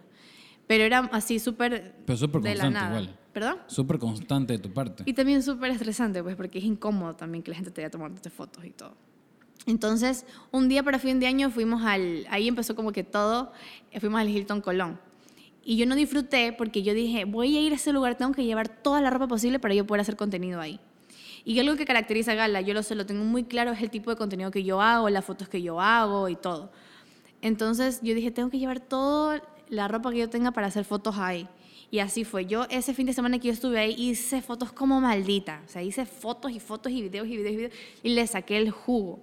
Y ahí empecé a tener más likes, más, más, más seguidores. O sea, era otro tipo de experiencia al tú ver la foto. O sea, no es como que yo te traigo un vestido y te lo ponga en el piso o le ponga un maniquí, toma, ahí está la no, foto. tenías puesto tú. No, o sea, yo me tomaba la molestia de hacerle una buena foto, una foto, porque la foto vende, o sea, la foto vende, eso sí o sí una foto vende. Yo lo tengo súper claro. Si una foto, o sea, el mismo vestido que estaba en la página estaba de tal manera y no se aprecia bien, pero yo algo le vi le dije, no, acá me lo pongo y le tomo otra foto más bonita, se va a vender, porque es la foto. Muy aparte de que también actualmente ya en Gala hacemos pruebas, traigo un vestido de pruebas y este vestido está horrible, no se va y todo eso. Pero ya actualmente ya confecciono, ya vamos a llegar a eso. Entonces, este, cuando yo voy a este hotel, yo le saco el jugo. Entonces me di cuenta de que a la gente le gusta mucho ese tipo de contenido y empecé a ir más seguido, más seguido. Había dos veces al mes que yo iba a este hotel a hacer fotos. Me aburrí. ¿Nunca de- te dijeron nada?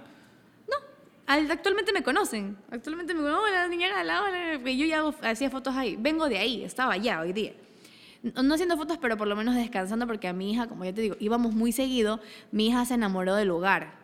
La gente que me sigue sabe que Daniel es una fan número uno de Hilton Colón, arroba Hilton Colón, eh, así como que patrocíname, pero bueno. Patrocina el podcast, gracias. Pero no, entonces mi hija es full, full fan de Hilton Colón porque ella siempre iba de chiquita con nosotros para hacer las fotos y todo. Entonces este fin de semana se la, se le agarró, quiero ir, quiero ir, vamos. Entonces, e igual fui a hacer contenido. Me aburrí del Hilton, dije, no, vamos aquí, vamos allá, el Windham, aquí, allá, acá, vamos a hacer fotos, fotos, fotos, fotos. Y era, yo creo que recorrí algunos hoteles aquí haciendo puras fotos. Al día de hoy, así mismo, vamos a un restaurante, ok, puedo hacer una foto aquí, voy a traer mis modelos, vamos a hacer esto, chicas, vamos aquí, que no sé qué. No vamos a ¿Te ha comer. tocado pagar? Obviamente, siempre que yo voy a restaurantes me toca pagar. Pregunto porque mucha gente cree que los influencers no pagan muchas veces los lugares. no, nada que ver, nada que ver. No, yo voy con mis modelos, a las chicas les pongo su ropa, ya he ido a Airbnb, he ido a un montón de lugares a hacer fotos. Yo nunca voy, a ustedes jamás me van a ver en un hotel o un Airbnb pasear o descansar. Siempre voy a trabajar y hacer fotos. Entonces, cuando yo imple- implementé las modelos, porque me di cuenta, uno, de que necesitábamos más brillar, la gente me decía, hola, es que yo tengo mucha chichi, hola, es que yo soy más delgada, o es que yo soy morena. Dijo que necesito modelos que me ayuden en esto. Muy aparte de que el negocio empezó a crecer y empecé a tener más ropa. Si así antes traía 30 prendas, ahora traigo 100. Obviamente no me voy a alcanzar a hacer 100 fotos, no alcanzo. Empecé a implementar las modelos. Eran justamente dos reinas. Empecé con la reina de doble y la reina de balsar que actualmente son mis amigas. Y a ellas les encantaba, les encanta hacer las fotos, nos íbamos a Airbnb, nos íbamos aquí, les hacía las fotos, iba a restaurantes, hacíamos como que comíamos, nos pedíamos obviamente para hacer la foto, incluso yo a veces compro, actualmente yo compro tragos, no porque no lo voy a tomar, sino para la foto, ya, solamente para la foto. El vino es muy fotografiable. Obvio, sí. Eh, entonces nos hacíamos las fotos y todo. Y ahí empezó lo de las modelos y empezamos a hacer más contenido. Pero das contenido trabajo. más bonito. O sea, como sea, Obviamente, eh, la a modelo, ella la- yo les, pa- les pago. Exactamente. O sea, el hecho que una marca puede llegar al punto de generar empleo es, es algo brutal porque comienzas a desprenderte de ser empre- emprendedora a ser empresaria, Empresaria. Porque ya dices, el negocio, hay una parte que ya no depende de mí, sino que depende de las habilidades de otras personas. Porque al final del día tú puedes mañana crear una directora creativa y tú netamente eres la logística. Y ella se encarga de la fotografía y video. En un momento vas a llegar a ese nivel. Pero imagínate cómo de emprendedora pequeña, local, comenzaste ya a ser una empresaria que das trabajo a diferentes personas, que sea que ganen 100 o 50 o 200 o mil- miles de dólares en un día, ganan esa plata de una manera honrada y que quizás se, se dedican a eso, ¿verdad? Actualmente yo tengo 12 personas trabajando para Gal. Wow, es hartísimo. O sea, yo son 12... Quiero recalcar, ella tiene 22 años. O sea, recuerden esa madre. Ya. Yo tengo 12 personas dependiendo de mí. Si yo estoy mal, estas 12 personas están mal. O sea, yo les estoy dando empleo. Muy aparte de las 12 personas, mis papás no son unas personas de dinero. Entonces también eh, le estoy, no apoyando, Pero das oportunidad. pero sí doy oportunidad. Mi, mamá trabaja conmigo, mi padrastro trabaja conmigo, mi hermano trabaja conmigo. Mi papá no trabaja conmigo, pero sí también lo apoyo. Entonces hay gente que no sabe que prácticamente no es que, bueno, Gal es el pilar de toda una familia, no solo de la mía, sino de mi familia. Familias secundarias que tiene. Exacto. ¿Papá tiene alguna emergencia? Papá, no se, no se preocupe. Y papá le caga que yo le ayude. O sea, como que, no, ¿cómo me vas a ayudar? No, no, no. No, no, sí, obviamente son los papás son, son así. No le va a gustar que diga esto, pero A mi papá ya- les encanta que los ayude, tranquilo. Pero bueno, yo, si tengo que ayudarlo, lo voy a ayudar. Mi mamá, ay, que no tengo... Te ayudo, no importa. Para eso estoy trabajando. Para poder dar lo que ustedes me dieron de Exacto. otra Y, manera. y yo, y yo le he dicho a mi papá y a mi mamá, en seis años, siete años, si es posible antes, yo les voy a comprar su casa y su carro. Eso es lo que yo quiero. O sea, eso, eso Es estoy anhelando. Exacto. Entonces, actualmente hay, hay 12 personas trabajando para Gala, eh, ya con las modelos incluidas y todo. Entonces, eh, ya yo viví en este, en este DEPA aquí en, en... No digas la dirección, tranquila. Sí, ajá. No, en la Simón Bolívar. Ah, ya, ya no vives ahí, ¿cierto? Es Simón Bolívar. Ya hacía envíos, habían días de locos cuando yo hacía colecciones. ¿A qué llamo yo colección? Cuando yo pienso en cierto tema en específico y yo lanzo prendas para ese tema en específico. Como el verano, otoño, invierno. Claro, ajá, una colección de Navidad, ropa solamente para Navidad. Y le hacía la foto increíble, los videos y, y la temática y todo. Y mucha gente que le molesta eso, porque dice, esa no es tu ropa. Sí, pero es mi mercadería y yo decido cómo vender mi mercadería. Porque tú ya la pagaste. Exacto, es ropa que yo, es como cualquier proveedor. El hecho de que esté en Estados Unidos, de Fashion Nova, o sea, lo que sea, yo estoy pagando Anda esa cualquier ropa. local de empresa de por mayor y tienen otras miles de marcas, como incluye Ross o Marshall en Estados Unidos. Entras y tienes Calvin Klein, Polo y nadie le está diciendo, son unos malditos, ¿por No qué? es, exacto, es a mí. Incluso aquí en Ecuador hay mucha gente que hace lo mismo. y está entonces, bien, Eh, es, es ver una oportunidad. Es trabajo. O sea, yo, les- yo, como te cuento, o sea, esta fue la manera en la que yo estoy saliendo adelante. Y estoy como que cumpliendo mi sueño de, muy aparte de también dedicarme a la moda, porque es algo que desde chiquita yo no lo veía como un trabajo, pero sí era algo que me gustaba. Eh, cumplir el sueño de poder independizarme y vivir cómodamente. Eh, entonces, este, luego de este departamento tuvimos lo del showroom, tuvimos un, un unos- cuando fue Navidad fue una brutalidad. Entonces yo tenía días donde hacía 225 envíos al día. Hubo un día que tuvimos 225, 250 envíos que yo lo tengo en mi Instagram como historia destacada. Ya en mi sala, mi sala era pequeña, entonces yo tuve que abrir la puerta para que los paquetes salgan al pasillo, porque de verdad era demasiado paquete. Entonces era, no fue súper bien esa Navidad. Eh, fue la Navidad pasada. 2021. Claro, fue la Navidad pasada que no fue súper bien. Es que ya quiero ver cómo me va esta Navidad. Ya, ya quiero que sea Navidad. Tanto que me voy a estresar horrible. Entonces, este, hicimos un tipo de showroom, la gente me visitaba, se probaba ropa, me daba cuenta que las chicas me pedían fotos. Y yo como que, ¿qué está pasando? No entiendo, pero bueno. Entonces, de ahí, eh, luego de ese DEPA, yo le digo a mi esposo, ¿sabes qué? Hay que cambiarnos de DEPA. Ya estamos ganando bien, ya somos como que un trabajo estable. Le di trabajo a mi mamá, lo- la contraté oficialmente a mi mamá, contraté a ese señor de Picker, contraté a otro señor de Picker. En ese momento todavía yo, resp- o sea, el año pasado todavía yo respondía mensajes, yo hacía en paquetes con mi mamá y todo normal. O sea, solamente tenía como que mi familia trabajando para mí y los dos señores de Picker. Luego nos cambiamos de DEPA eh, al DEPA que actualmente estoy. Es un penthouse que yo jamás en mi vida imaginé vivir ahí. Pero si yo pudiera vivir en un, lugar más, o sea, más bajito, como que normal, lo, lo haría. Pero mi estilo de vida mi trabajo no me lo permite. Entonces, cuando yo visité este lugar al que yo me iba a cambiar de depa, dije, aquí puedo hacer, yo siempre que voy a un lugar digo, ¿qué foto puedo hacer aquí? ¿Qué video puedo hacer aquí? Pues tú me dijiste, ¿puedes hacer las fotos? Yo, ya lo consideré, ya estoy viendo aquí qué, puedo, qué foto. Ahí me encanta ese spot, me encanta. Entonces, yo siempre estoy en un lugar como que viendo spots de a- fotos. A Gala para ver cómo es mi casa. Ya, estoy viendo siempre como que spots de fotos, así literal. Siempre estoy viendo como que dónde puedo hacer fotos. Y cuando yo fui a este depa, este depa era, Perfecto. ajá, perfecto, tenía full luz y todo. Y dije, ah, aquí es mi depa. Me cambié de depa y así mismo, nos fue mucho mejor. Ya no me daba, le empecé a coger fastidio al teléfono porque era cada rato responder mensajes, responder Y mensajes. no solo eso, likes, comentarios, responder mensajes. hacer contenido, hacer todo yo sola con mi esposo. Entonces mi esposo hacía las guías, yo respondía, vendía esto, vendía lo otro. Y él es una página muy activa. O sea, tengo, o sea estoy tra- no es suerte, o sea, realmente es mucho esfuerzo. Que Y sin contar que tienes Gala Emprendimiento y Gala Personal. Exacto, sí. O sea, son dos cuentas que tienes que mantener al tanto. Exacto, porque estoy, tra- estoy tratando de crecer tanto como influencer, que no me da vergüenza. O sea, ya a estas alturas yo sé que soy como tipo Influyes, influencer. sí, inevitablemente influyes. Entonces, este, estoy tratando de mantener este, este eso porque también es un trabajo, porque hay marcas que me pagan por, por simplemente dar publicidad. Y también este, Gala, que también es como que mi empresa. Entonces, estoy tratando de no volverme loca manteniendo estas dos a flote. Entonces ya me cambio de depa, todo empieza a surgir mejor, ya es algo que ya nos lo volvimos cotidiano.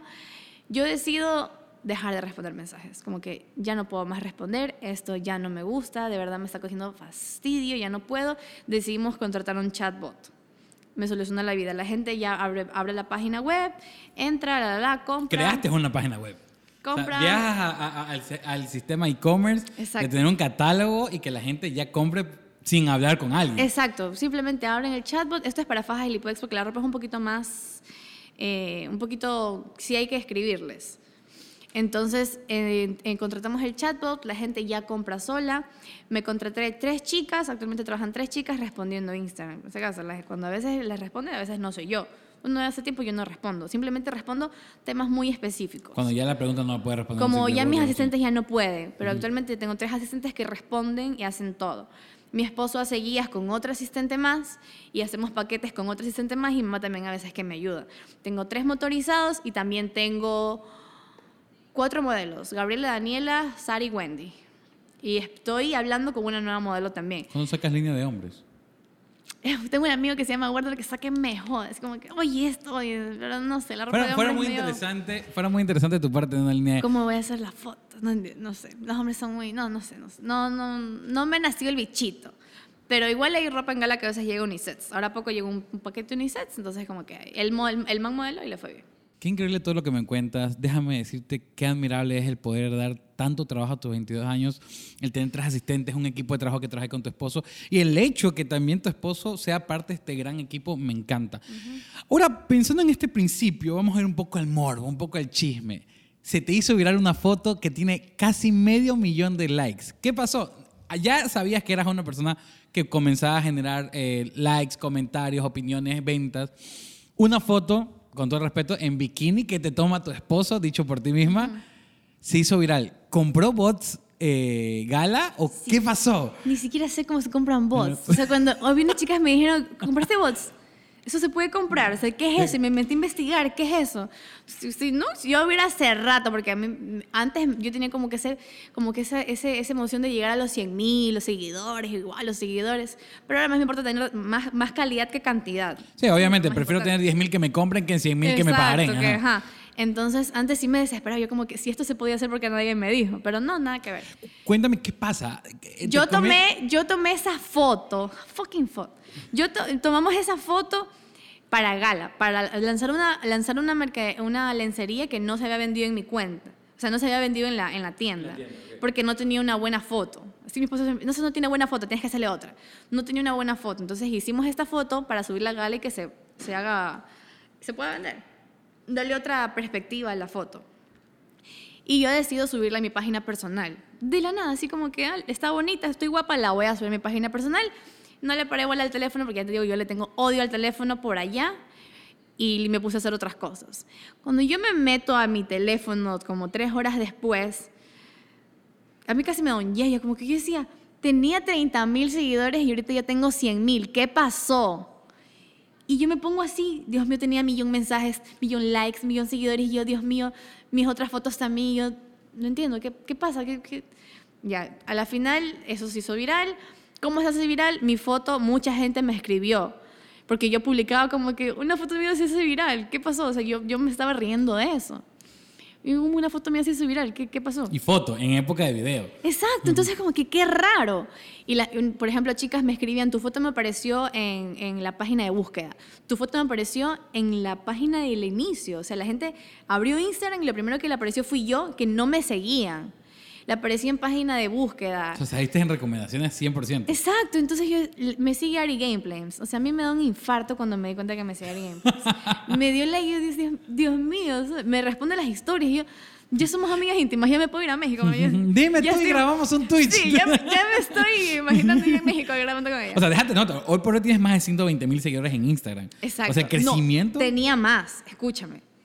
Eso es importante. A veces no, ser viral no es, o sea, depende de cómo te hiciste viral. Esto Ujú, es una foto en lencería. Obviamente me pasaron ahí Eh, de nombres y obviamente. morbosas como no tienes idea. Yo llegué, sí, horrible, qué asco. Yo llegué a los 180 mil likes Wow. en una noche. Estábamos en SA bailando y una amiga me dice, tienes 180 mil y yo, no puede ser no de emoción, sino de cuántos hombres no me están siguiendo y yo no quiero esos manes aquí. Yo quiero mujeres que Por gasten. último, compren, pero no joden. Exacto, no, yo quiero, yo quiero mujeres. Incluso mi amiga me dijo, pon tu link de Payphone ahí, pon, ponlo ahí, nomás que te diga. De PayPal, perdón, yo, yo no voy a hacer eso. No. ¿A cuántas amigas no me han dicho, abre un OnlyFans? No, no. No jugamos, pero. No, o sea, no, es que no es para mí. Entonces yo tengo la suerte de que me va bien con eso, no, no necesito abrir esto. Tranquilo.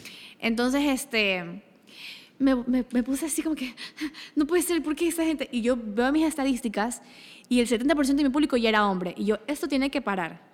O cierro mi cuenta de Instagram y me abro una nueva o me pongo a eliminar uno por uno. No jodas que eliminaste uno por uno. Cogí a mis tres asistentes, siéntense aquí, vamos a una mesa. Voy a poner mi cuenta privada, voy a ocultar esa foto y nos vamos a poner a borrar cada hombre, a bloquearlo y a eliminar de seguidores. Pero hombre que te haya escrito o cualquiera. No, no, me metí a mis seguidores y borra, borra, borra, borra, borra, borra. Y yo publiqué, chicos, voy a hacer una limpia de seguidores. Si tú me ves esta historia y después ya no me sigues, es que no te quiero aquí. Yo se lo publiqué y puse mi cuenta privada. Y me puse borra y borra y O borra sea, y borra. a 65 mil personas casi. Actualmente tengo 123 mil. Tenía 124 mil hace una semana y yo sigo borrando actualmente. Gracias. Ahora, ¿en, en ventas repercutó esto? O sea, ¿te aumentaron las ventas por esta viralidad? O sea, no, lo, no sentí que, que, que aumentó. O sea, fue como normal. O sea, no, me refiero, ok, tanta atracción. Hablamos que el 70% es hombre inútil. ok. Exacto, ajá. Digamos que el 10% de eso sí sirve. Pero un 30% femenino igual creció. Sí, eso te, les tengo que eso comentar. es lo que te iba a decir. Eso el repercutió tus público, el público mujer que me empezó a seguir por esa foto se fue a Galecu. Ellos dieron clic en, porque yo tengo en mi descripción que Galecu es mi página, ellas se fueron a Galecu y me empezaron a escribir. También me escribió gente de otro país, es importante también, yo hago envíos internacionales, Gala no es solamente nacional, es ya es internacional. Por lo mismo, por TikTok, porque había muchísima gente que me preguntaba, amiga, ¿has envío aquí? ¿Has envío acá? Y yo decía, no, no puedo, no Hoy por hoy hago". ya lo haces. Gracias a Dios existe Natalia Guin. A Natalia Guin yo la amo. Ella subió un video en TikTok hablando de los envíos internacionales en DHL y hablando sobre el tema. Decía, miren, voy a hacer un envío internacional. ¿Cómo hace? Ella eh, es, eh, hizo un video de cómo hacer envíos internacionales si eres un emprendimiento pequeño. Y yo dije, wow, es, es fácil. Entonces yo dije, intentémoslo. Mi esposo llamó y ahí empezó todo. La gente que me decía, amiga, ¿hacen envíos internacionales? Yo no les decía que no, les decía, sí, sí hago. Así, así, así, este es el proceso Tiene un para costo comprar y todo eso. enviamos internacional y actualmente envío dos cosas a la semana a internacional. Igual es Estados hartísimo. Unidos, en- es bastante. Para un emprendimiento pequeño de Ecuador, sí es bastante, dos envíos internacionales. O sea, hay alguien en el exterior algún día, tal vez. Yo viajé y me encuentro una man con un vestido que era de mi tienda o una faja mía o lo que sea. Ok, entonces, hay este público que viaja a tu, a tu emprendimiento. Y me empiezan a comprar. Pero eh, eh, si ves, la viralidad, lo que buscamos con el creador de contenido, y todo creador de contenido debe buscar cuando se hace viral, no es que eso haga vender, sino que todo el contenido anterior que Tiene que tienes llamar la Tiene que atención. llamar tanto la atención que digas, oye, eso me aporta valor, entonces me ven. Entonces, le voy a contar un secreto antes de continuar. Es valor, viralidad y luego la venta. Nosotros tenemos que tener estas dos claves porque esto trae público, esto hace que se queden y esto hace que me compre. Exacto. Entonces lo que hacía Gala era eso, o sea, en, en teoría es genera una viralidad, tengo ya valor constante en mi, en mi cuenta y también tengo el producto de venta. O sea, no solamente es que, ¿sabes qué? Hola, te vendo esto, mira, aquí Claro, está. ajá. No, ¿qué te puedo dar yo aparte de un producto? Aparte que te doy eh, facilidad de compra, como que, ah, mira, lo quieres ahorita, yo te lo mando y si no te quedó, me lo devuelves, yo te hago la devolución o te lo cambio por otro, yo no tengo problema. Eso también tenemos en Gala cambios y devolución. Porque te digo, yo más, cuando creé Gala, yo más me vi como una eh, consumidora. ¿Qué es lo que, yo- cuando yo compraba ropa, qué es lo que no me gustaba de estas, de estas páginas que yo sí lo puedo hacer? Entonces, obviamente en el precio de las prendas de gala, aparte de los sueldos, la gente dice, ay, es que, es que, ¿por qué no qué, este precio? La, la, la, la, la. Yo les digo, o sea, la gente no compra pan para vender pan. Actualmente, actualmente, actualmente ya podemos, eh, mi sueño siempre fue hacer ropa aquí. Ya vas a No confeccionar. sabía, ya estoy confeccionando. Ok. Ya el 50% de la ropa en gala ya se confecciona. Entonces, obviamente no es algo que yo pueda decir, ya no voy a traer ro- ropa nunca más. Actualmente ya casi no traigo con courier. Hay cosas que sí, hay cosas que no, hay cosas que sí pasan por aduana, es una inversión súper grande, es súper estresante, pero ya se está haciendo. Entonces, eh, ya estoy confeccionando y no es algo fácil de aquí. Hay que hacer modelos de prueba, es caro, hay que ir a comprar telas, tengo que pasar en el modelo, es muy, muy, muy, muy difícil. Pero actualmente ya se hace. Que eso era como que mi sueño y ya se está cumpliendo y yo espero algún día ya confeccionar absolutamente toda mi ropa. Que no te digan, ay, vendes otra Ajá, cosa". sí, es súper caro. O sea, es que ya te digo, o sea, el mundo se mueve gracias a los intermediarios. Compro esto a este precio, lo vendo a este precio, ganando esto, poder pagarle a estas personas de aquí, acá, acá. O sea, Gala ya ya es una empresa como tal, ya tiene más de, ya tiene más de 10, em- de más de 10 empleados. Entonces ya es una empresa como tal, ya da trabajo, entonces el precio tiene que significar lo- todo lo que estamos trabajando atrás de esto. Yo de verdad aspiro y estamos trabajando todo lo posible para que Gala sea la primera plataforma en Ecuador, una de las mejores eh, plataformas en Ecuador virtuales donde venda ropa y que llegue al nivel de Fashion Nova algún momento en algún día. O sea, yo desde el fondo de mi corazón jamás he pensado ponerme una tienda física. Y no quiero, y no lo pienso, y no El lo voy a hacer, se los aviso. El negocio e-commerce ha demostrado ser mucho más rentable y mucho más plato. Exacto. Yo no me veo abriendo una tienda física. No me veo abriendo una tienda física. No me veo como una tienda de Sí, ropa no. en la calle. Y no, y mejor, porque de alguna manera la tecnología ha, evolucionado tanto que nos hemos acomodado a ese mundo de Amazon es la demostración de tal. Literalmente, No tienes tiendas de Amazon. todo lo que tú tienes, tú ves aquí, yo lo compro por Amazon, me voy a Estados Unidos tres meses, digo voy a pedir todo y me lo traigo. Pero yo no voy a una tienda. Yo odio eso. Ya, no. pero yo no voy a una tienda, me explico. Entonces, eh, como aquí no hay Amazon, nosotros como emprendedores en Ecuador hay que aprovechar que no llega un Amazon todavía y decir, yo puedo crear mi tienda digital y tener el mismo servicio, exacto. el misma efectividad de pago y todo. Ya yendo aterrizando esta hermosa entrevista, mi querida Gala, ¿qué es lo que depara para ti los siguientes años? O sea, ¿cuál es el anhelo del corazón y cuál es la visión como empresa aquí en, no voy a decir cinco porque creo que es bastante por el crecimiento rápido que has tenido, ¿cuál es el siguiente paso para Gala? O sea, tanto como persona individual como emprendedora. Lo primero que queremos hacer es, es mejorar muchísimo el stock. Yo tengo un, no sé si es un problema, eso yo siempre le digo, no sé si es una bendición o una maldición que yo no tengo clientas, yo tengo pirañas. Yo publico 10 vestidos, chao. Y yo, Dios mío, yo actualmente, como tú me dijiste si la, la foto viral aumentó o no aumentó, que por cierto ya mis estadísticas están bien, ya tengo 70 mujeres, 30 hombres, que ya poquito a poquito los voy a ir sacando. O, o que me sigan más mujeres. Entonces, este... Yo actualmente no me voy a la parte administrativa de Gala. Yo soy una empleada de Gala. Yo gano mi sueldo, yo no es que, no, ya, como te digo, es una empresa. Entonces yo no sé cuánto, no sé específicamente cuánto se vende a la semana. Yo sé que salieron tantos paquetes porque por ahí me comentaron, pero yo me encargo de las fotos. Y mi esposo Tú eres la influencer de la marca. Exacto, esa es la imagen de la marca. Ya llegamos a ese punto. Ya tengo una, gente- eh, una persona contable, ya tengo una persona que hace guías y todo lo demás. Mi esposo sí me dice como que, oye, hoy no fue súper bien. Oye, hoy se normal, chévere. regular. Hay días que obviamente no, se fueron cinco cosas, como que, ah, bueno, está mal. Hay días como que no, se fueron como 150 envíos, está bien. Y hay días donde yo sí embalo, ayudo. Pero hay días donde que ya. Entonces, mensualmente, no sé, o sea, sí sé que va bien, pero no es como que yo estoy atrás de la administración actualmente. Ya, gracias a Dios, me pude sacar ese peso. Y ya tengo ya más tiempo para poder dedicarme al contenido. Entonces, yo estoy súper clara que la tecnología es algo que debemos aprovecharla. Las plataformas digitales hay que aprovechar eso que tenemos Sí, ahorita. porque se acaban igual. Exacto. Aunque igual yo no creo que se acaben, sino que No, van no, a pero- evolucionar. Pero imagínate, Instagram antes era la moda, o TikTok, TikTok se va a acabar en un Exacto, momento exacto. y va a migrar Mira, otra. yo no tenía Twitter. Síganme en Twitter. Yo ya me estoy ya moviendo a Twitter porque yo dije, ok, Twitter yo veo que se está moviendo, me voy para acá. Si hay una plataforma que en algún momento va a pegar más, me voy para allá. Porque mi trabajo son las redes sociales. Entonces, actualmente la mayoría de las personas, poniéndoles la mano en el corazón, la gente, todo el mundo ya compra por, redes sociales. O sea, es la moda de hoy día. Pedir todo por Instagram, la gente ya lo hace. Entonces, yo me quiero acoplar a esa modalidad.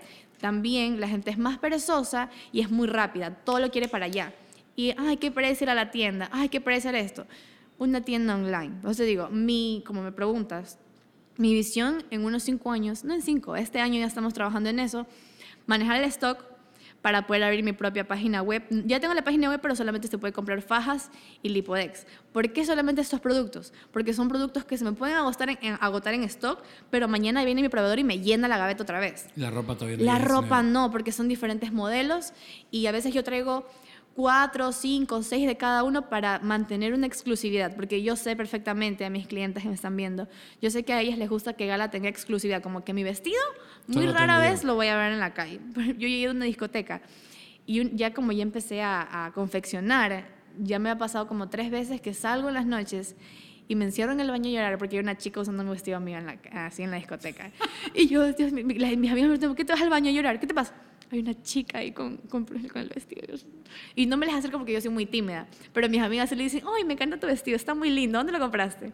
Pero ya me está Recalcamos, llora de alegría, no llora porque otra mujer tiene su ropa. No, no, lloro de alegría, porque chuta, de verdad, estoy haciendo, qué hermoso es hacer esto. Pero igual voy a seguir trayendo porque obviamente esto es como que el, el flujo, pues, ¿no? Y es manejar el stock para poder tener una página web que no se acabe tan rápido el producto, o sea, que la gente compre tranquila, no como que tengo que comprar ahorita porque si no, si no compro en dos minutos eso se agota. ¿Y qué pasa si dos chicas me hacen el pago por página web y uno se agotó y esa lo ganó y a quién le devuelve el dinero? Y actualmente me pasa, por ejemplo, tengo tres chicas a veces trabajando al mismo tiempo, entonces una vende este, ya solamente queda uno, queda este modelo uno y dos chicas pagan al mismo tiempo, ¿a quién se lo doy? Aún hay que devolverle el dinero o decirle, ¿sabes qué? Tienes que esperar 15 días a que vuelva a llegar o cámbialo por otra prenda. Me pasa. Entonces, queremos solucionar el problema del stock, ver cómo podemos manejarlo de la página web para poder lanzar la página web y que la gente no tenga que escribir directamente. Sí tener el chatbot como una ayuda, pero si van a, si van a ir a la página, o si quieren comprar, perdón, si quieren comprar, que vayan a la página web y compren directamente como, como compras en Amazon. ¿Viste este producto? Ah, lo quiero, tan, lo pago por link y chao. Y se vendió. Eso quiero. Yo te digo, no me veo como una tienda física. Yo no quiero local ni nada por el estilo. Simplemente una tienda física, perdón, una tienda digital en Ecuador donde sea 100% online. Qué increíble. Qué increíble, mi querida Gala. Realmente tu historia, creo que a más de una persona, y espero que a cientos, inspire y que realmente asombre lo, lo, genial que estás haciendo. Mm, gracias. O sea, realmente que tengas 22 años y que puedas lograr y que tengas esa hambre por más, Creo que una vez un mentor me dijo, el problema de la generación de ahora es que le falta hambre. Todos tienen todo para lograr todo. O sea, sobre todo la gente con algunos privilegios como el Internet y todo esto, tienen la posibilidad de lograr cosas extraordinarias y saber que tu historia era, yo no vine de un lugar eh, súper privilegiado, pero llegué a un lugar donde yo, me, yo mismo me doy esos mismos privilegios porque lo logré yo. No voy a decir que cualquiera lo pueda hacer, pero el hecho de que tú puedas inspirar a otros, decir, puedo salir de mi zona de confort, puedo aprovechar tal vez lo que Dios me dio como la, apariencia, el talento, ¿verdad? Y porque creo que tienes unos ovarios inmensos para poder hacer lo que haces, porque igual el, exponerte es algo súper difícil y sobre todo al nivel que lo haces, porque estamos hablando también de la exposición física. Ahora, esto lo hice con el anterior podcast y, y quiero hacerte la última pregunta de esta noche o de esta tarde, a la hora que ustedes lo vean. ¿Qué quieres tú? O sea, fuera del negocio, ¿qué quiere Gala? O sea, ¿qué quiere el ser humano gala fuera del contexto de emprendimiento? Yo quiero, eh, o sea, puede sonar ambicioso, pero la verdad es que yo quiero aportarle algo al mundo. Como te dije, yo Gala lo veo como una marca como Prado, como Gucci, y que la gente puede decir, qué loco, eso no puede pasar puede ser difícil, pero si yo sigo trabajando como estoy trabajando y le sigo metiendo ñeque y sigo ahí, sigo ahí, sigo ahí trabajando por lo que quiero, espero algún día ser una marca muy reconocida. Que, que, mi, que mi nombre suene en otros países. Ya actualmente ya está sonando. Ahora último, ahora último me fui a de viaje y la gente me reconocía en la calle, me fui a Colombia. Y la chica me decía, hola amiga, te vi con un pantalón blanco, estás en el mall. Y yo, casi me da un yella porque yo decía, yo aquí puedo hacerlo, yo puedo hacer aquí lo que me da la gana porque que nadie me conoce. Mentira, ahí está, que te están conociendo, la chica que me, me- me vendió el boleto para una isla. Hola, usted es Gala. Yo me ponía pálida, nerviosa, decía, Dios mío, santo bendito. Ese es el poder de las redes sociales. Entonces, eh, me gusta, me gusta eso, de poder llegarle a la gente y de, más que todo, mi anhelo es poder darle eso a mi familia. A, no, no tanto a Daniel, porque Daniel obviamente va a crecer, crece, crece conmigo, pero a mi hija. ¿A tu hija qué? Lo que yo no tuve, ella tiene que tenerlo. Si mis padres no me dejaron un imperio, o sea, igual me dieron educación, me dieron estos varios que me cargo, como dice la Jen. O sea, igual me... De todas formas, ellos dieron como que... Me dieron todas las cosas que yo sé, me educaron como tenían que educarme, fallaron en algunas cosas, le atinaron a otras, pero hay de errores. Es Entonces, perfecto. yo no quiero, yo quiero a mi hija que ella crezca y tenga su imperio, o sea, tenga algo, o sea, no, no se vaya a ver en la misma situación que yo, como que, ¿qué hago por mi vida? Que no sé qué, que no sé cuánto. No, que tenga algo que ya está ahí. Bueno, yo creo que igual ya he visto mamá trabajando tan, con tanto Obviamente. esfuerzo que ha cambiado. Obviamente, ella ya le encanta la moda, ella ya hace videos para ropa, a ella le gusta. Y si ella, ella, no se- ella de grande no se quiere dedicar a, a gala, puede dedicarse a otra cosa, pero ya tiene este negocio que base, vivir. aparte de una base de lo que el mundo está evolucionando, los Exacto. negocios digitales, o sea, ya, tiene una. Exacto, y tiene una base de qué vivir. Entonces, ya te digo, o sea, todo lo que yo no tuve lo tiene que tener mi hija. Esa es una de las cosas que yo más anhelo y la otra es que mi nombre pueda llegar a más lugares. No tanto mi, yo como persona, sino yo como marca. Ese es, ese es mi sueño. Ya te digo, puede ser ambicioso y todo, pero si no somos ambiciosos o tiburones, entonces, ¿qué, ¿cómo puedes esperar más allá? O sea, hay gente que no piensa así, yo lo entiendo, está bien, es, es tu manera de pensar, pero yo sí quiero que Gala sea muy, muy, muy, muy grande. No, muy lo está grande. logrando. O sea, que en que tres yo años tu negocio ha explotado, Exacto. ha explotado de esa manera, ya es y extraordinario. sigo metiendo para que así, sea, que yo cuando fallezca me hagan una película y se acuerden de mí y hagan la marca, Gala, actúen los Enchufe TV en mi película. Sí, ajá, ya ahí, ya que quede ese cosito ahí, me veo Gala Italia. Hay una página que se llama Gala París. Como que, oh, es de ropa. Como que, oh, Diosito, ya, como que yo ya lo visualizo. O sea, eso, eso quiero. Y, lo, y lo- Ok. estoy trabajando, así yo tengo 80 años y recién a los 80 años esté pasando todo esto de... No de- importa. No importa, no me interesa. Tiene que crecer y le voy a meter corazón y todo para que eso crezca. Perfectísimo. Y bueno, como le hicimos esta, también esta prueba a, a la anterior invitada es, me puedes hacer tres preguntas de cualquier índole. Cualquier índole. Que te haga yo tres preguntas. Tú me haces a tres ti. preguntas a mí. Eh, ¿Cuándo me pasaste así? O sea, ¿cuándo me conociste a mí? Yo te seguí.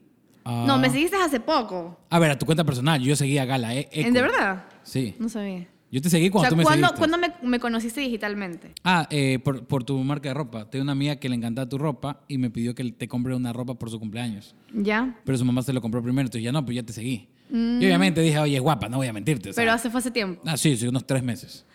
Ya. Y después, obviamente, te vi con Maga en unas historias, María Gracia, la anterior invitada, y dije, oye, yo la quiero meter en el podcast, dile, ah, ¿sabes?".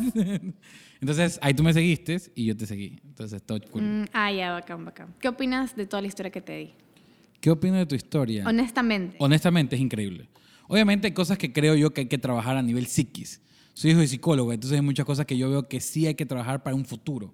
Y no hablo desde un trauma o la perspectiva, sino de las cosas que muchas veces generamos un pensamiento propio en base a que, ah, es que me pasó esto, pero hoy me funciona. Sino que hay, hay que evolucionar los conceptos. Como tú decías, mi hija, yo no tuve lo que tuve, pero mi, mi hija se lo tiene. Pero hasta qué límite es bueno darle todo y decir que ella va a tener por su propio esfuerzo las cosas. Porque, Mis amigos me van a odiar. por- ¿Ya? Mis amigos siempre me dicen como que toda la compra. no, no, no. A, mí no me, yo no soy papá, entonces no te puedo decir que no, sí, sí. Pero creo que hay un punto, hay un libro llamado Sin, sin, eh, Sin Límites que habla sobre el hecho de que los límites son los que nos llenan y nos demuestran que puedo crecer. Porque al momento que llego a un límite en mi vida, entiendo que puedo crecer, pero hay un proceso de sacrificio. Entonces, te diría yo que la historia me encanta porque tú viviste los sacrificios, pero muchas veces por evitar los sacrificios de nuestros hijos, crecen sin entender que los procesos duelen.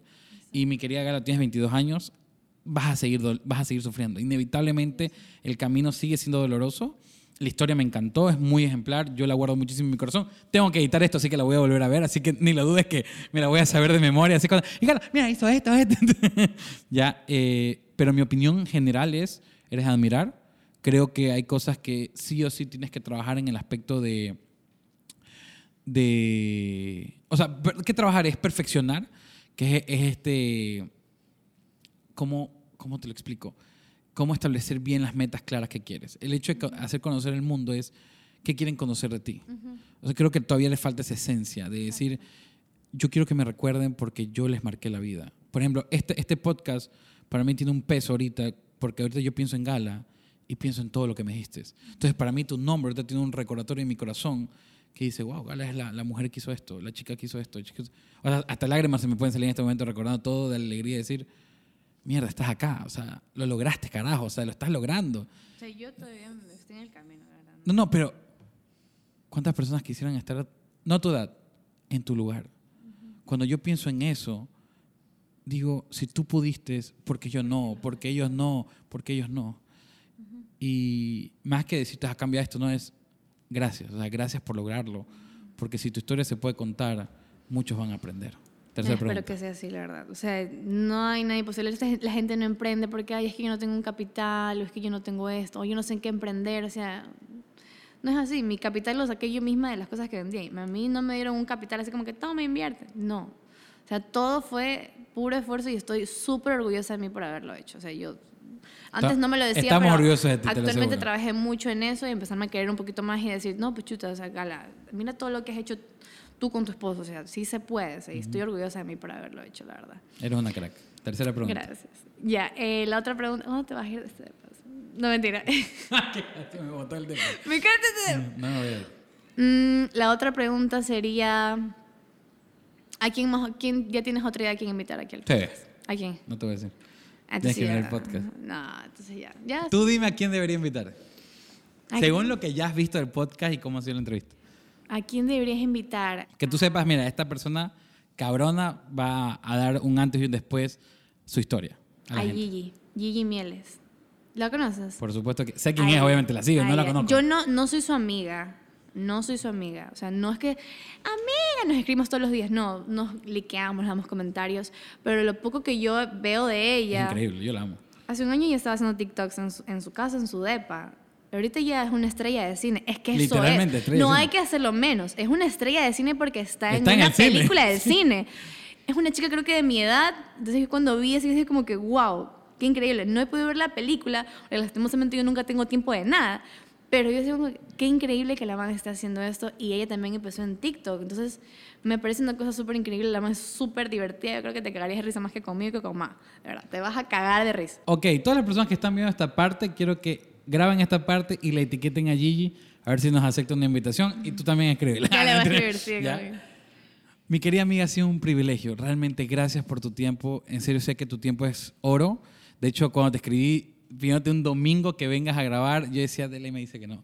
O sea, el domingo es familiar, me imagino el nivel de trabajo que tienes y que me digas que sí, para mí fue como que, "Ay, gracias. o sea, No, más que todo yo sé y te agradezco mucho porque esta es una oportunidad de yo dar a mi historia. Todo lo que te estoy contando yo jamás lo he contado. Creo que lo he contado en un en vivo, por ahí así como que jiji, o sea, de mis amigos. Pero siento que es algo que antes yo me ocultaba, pero es algo que realmente me doy cuenta que la gente sí tiene que conocerlo. O sea, si yo pude, porque ellos no. Y espero de verdad que mi historia inspire a muchas chicas. con que inspira a uno ya es hartísimo. O sea, Bastante. uno diga, ah, en 10 años, yo vi un video, la seguí a esta chica y, y cambió mi vida, me revolucionó y ya es, ya eso es hartísimo. O sea, Exacto, que, que ustedes sepan que yo realmente empecé gala y mi vida desde abajo, y que yo me hice todo esto que al principio se puede sonar una locura o puede sonar cliché de que, ay, empecé desde abajo, y la, la". pero realmente es así. Y cuando lo vives, o sea, que por lo menos me dé algo bueno todas estas cosas que viví horribles al principio, pero que por lo menos sacar esto bueno de que puede inspirar a otras personas de que, ay, yo paso por algo similar. O sea, no es el fin del mundo, sí puedo salir adelante, me va a ir bien. O sea, sí es posible. qué increíble, en serio. Muchísimas gracias por tu tiempo. Y bueno, dinos a, en por qué redes te podemos seguir para las personas nuevas que recién te vean. Ya, en TikTok me pueden seguir como Gala Alviar, me van a encontrar como Gala Alviar, en Instagram como Gala Alviar y mi, mi página pre- de la tienda es GalaEQ. La tienda se llama Gala, el usuario de Instagram se llama GalaEQ, pero mi tienda es Gala. La tienda se llama no se llama. En serio, muchísimas gracias por tu tiempo. Mándale saludos a tu esposo. Gracias por esperarnos todo este tiempo. Y para todas las personas que llegaron a este, a este punto, se enteraron del chisme completo de Gala. y realmente les invitamos a compartir este video y, y recordarles que nos pueden seguir en nuestras redes sociales como arroba soy Tito Orellana, tanto en TikTok como en Instagram. Muchísimas gracias. Chao.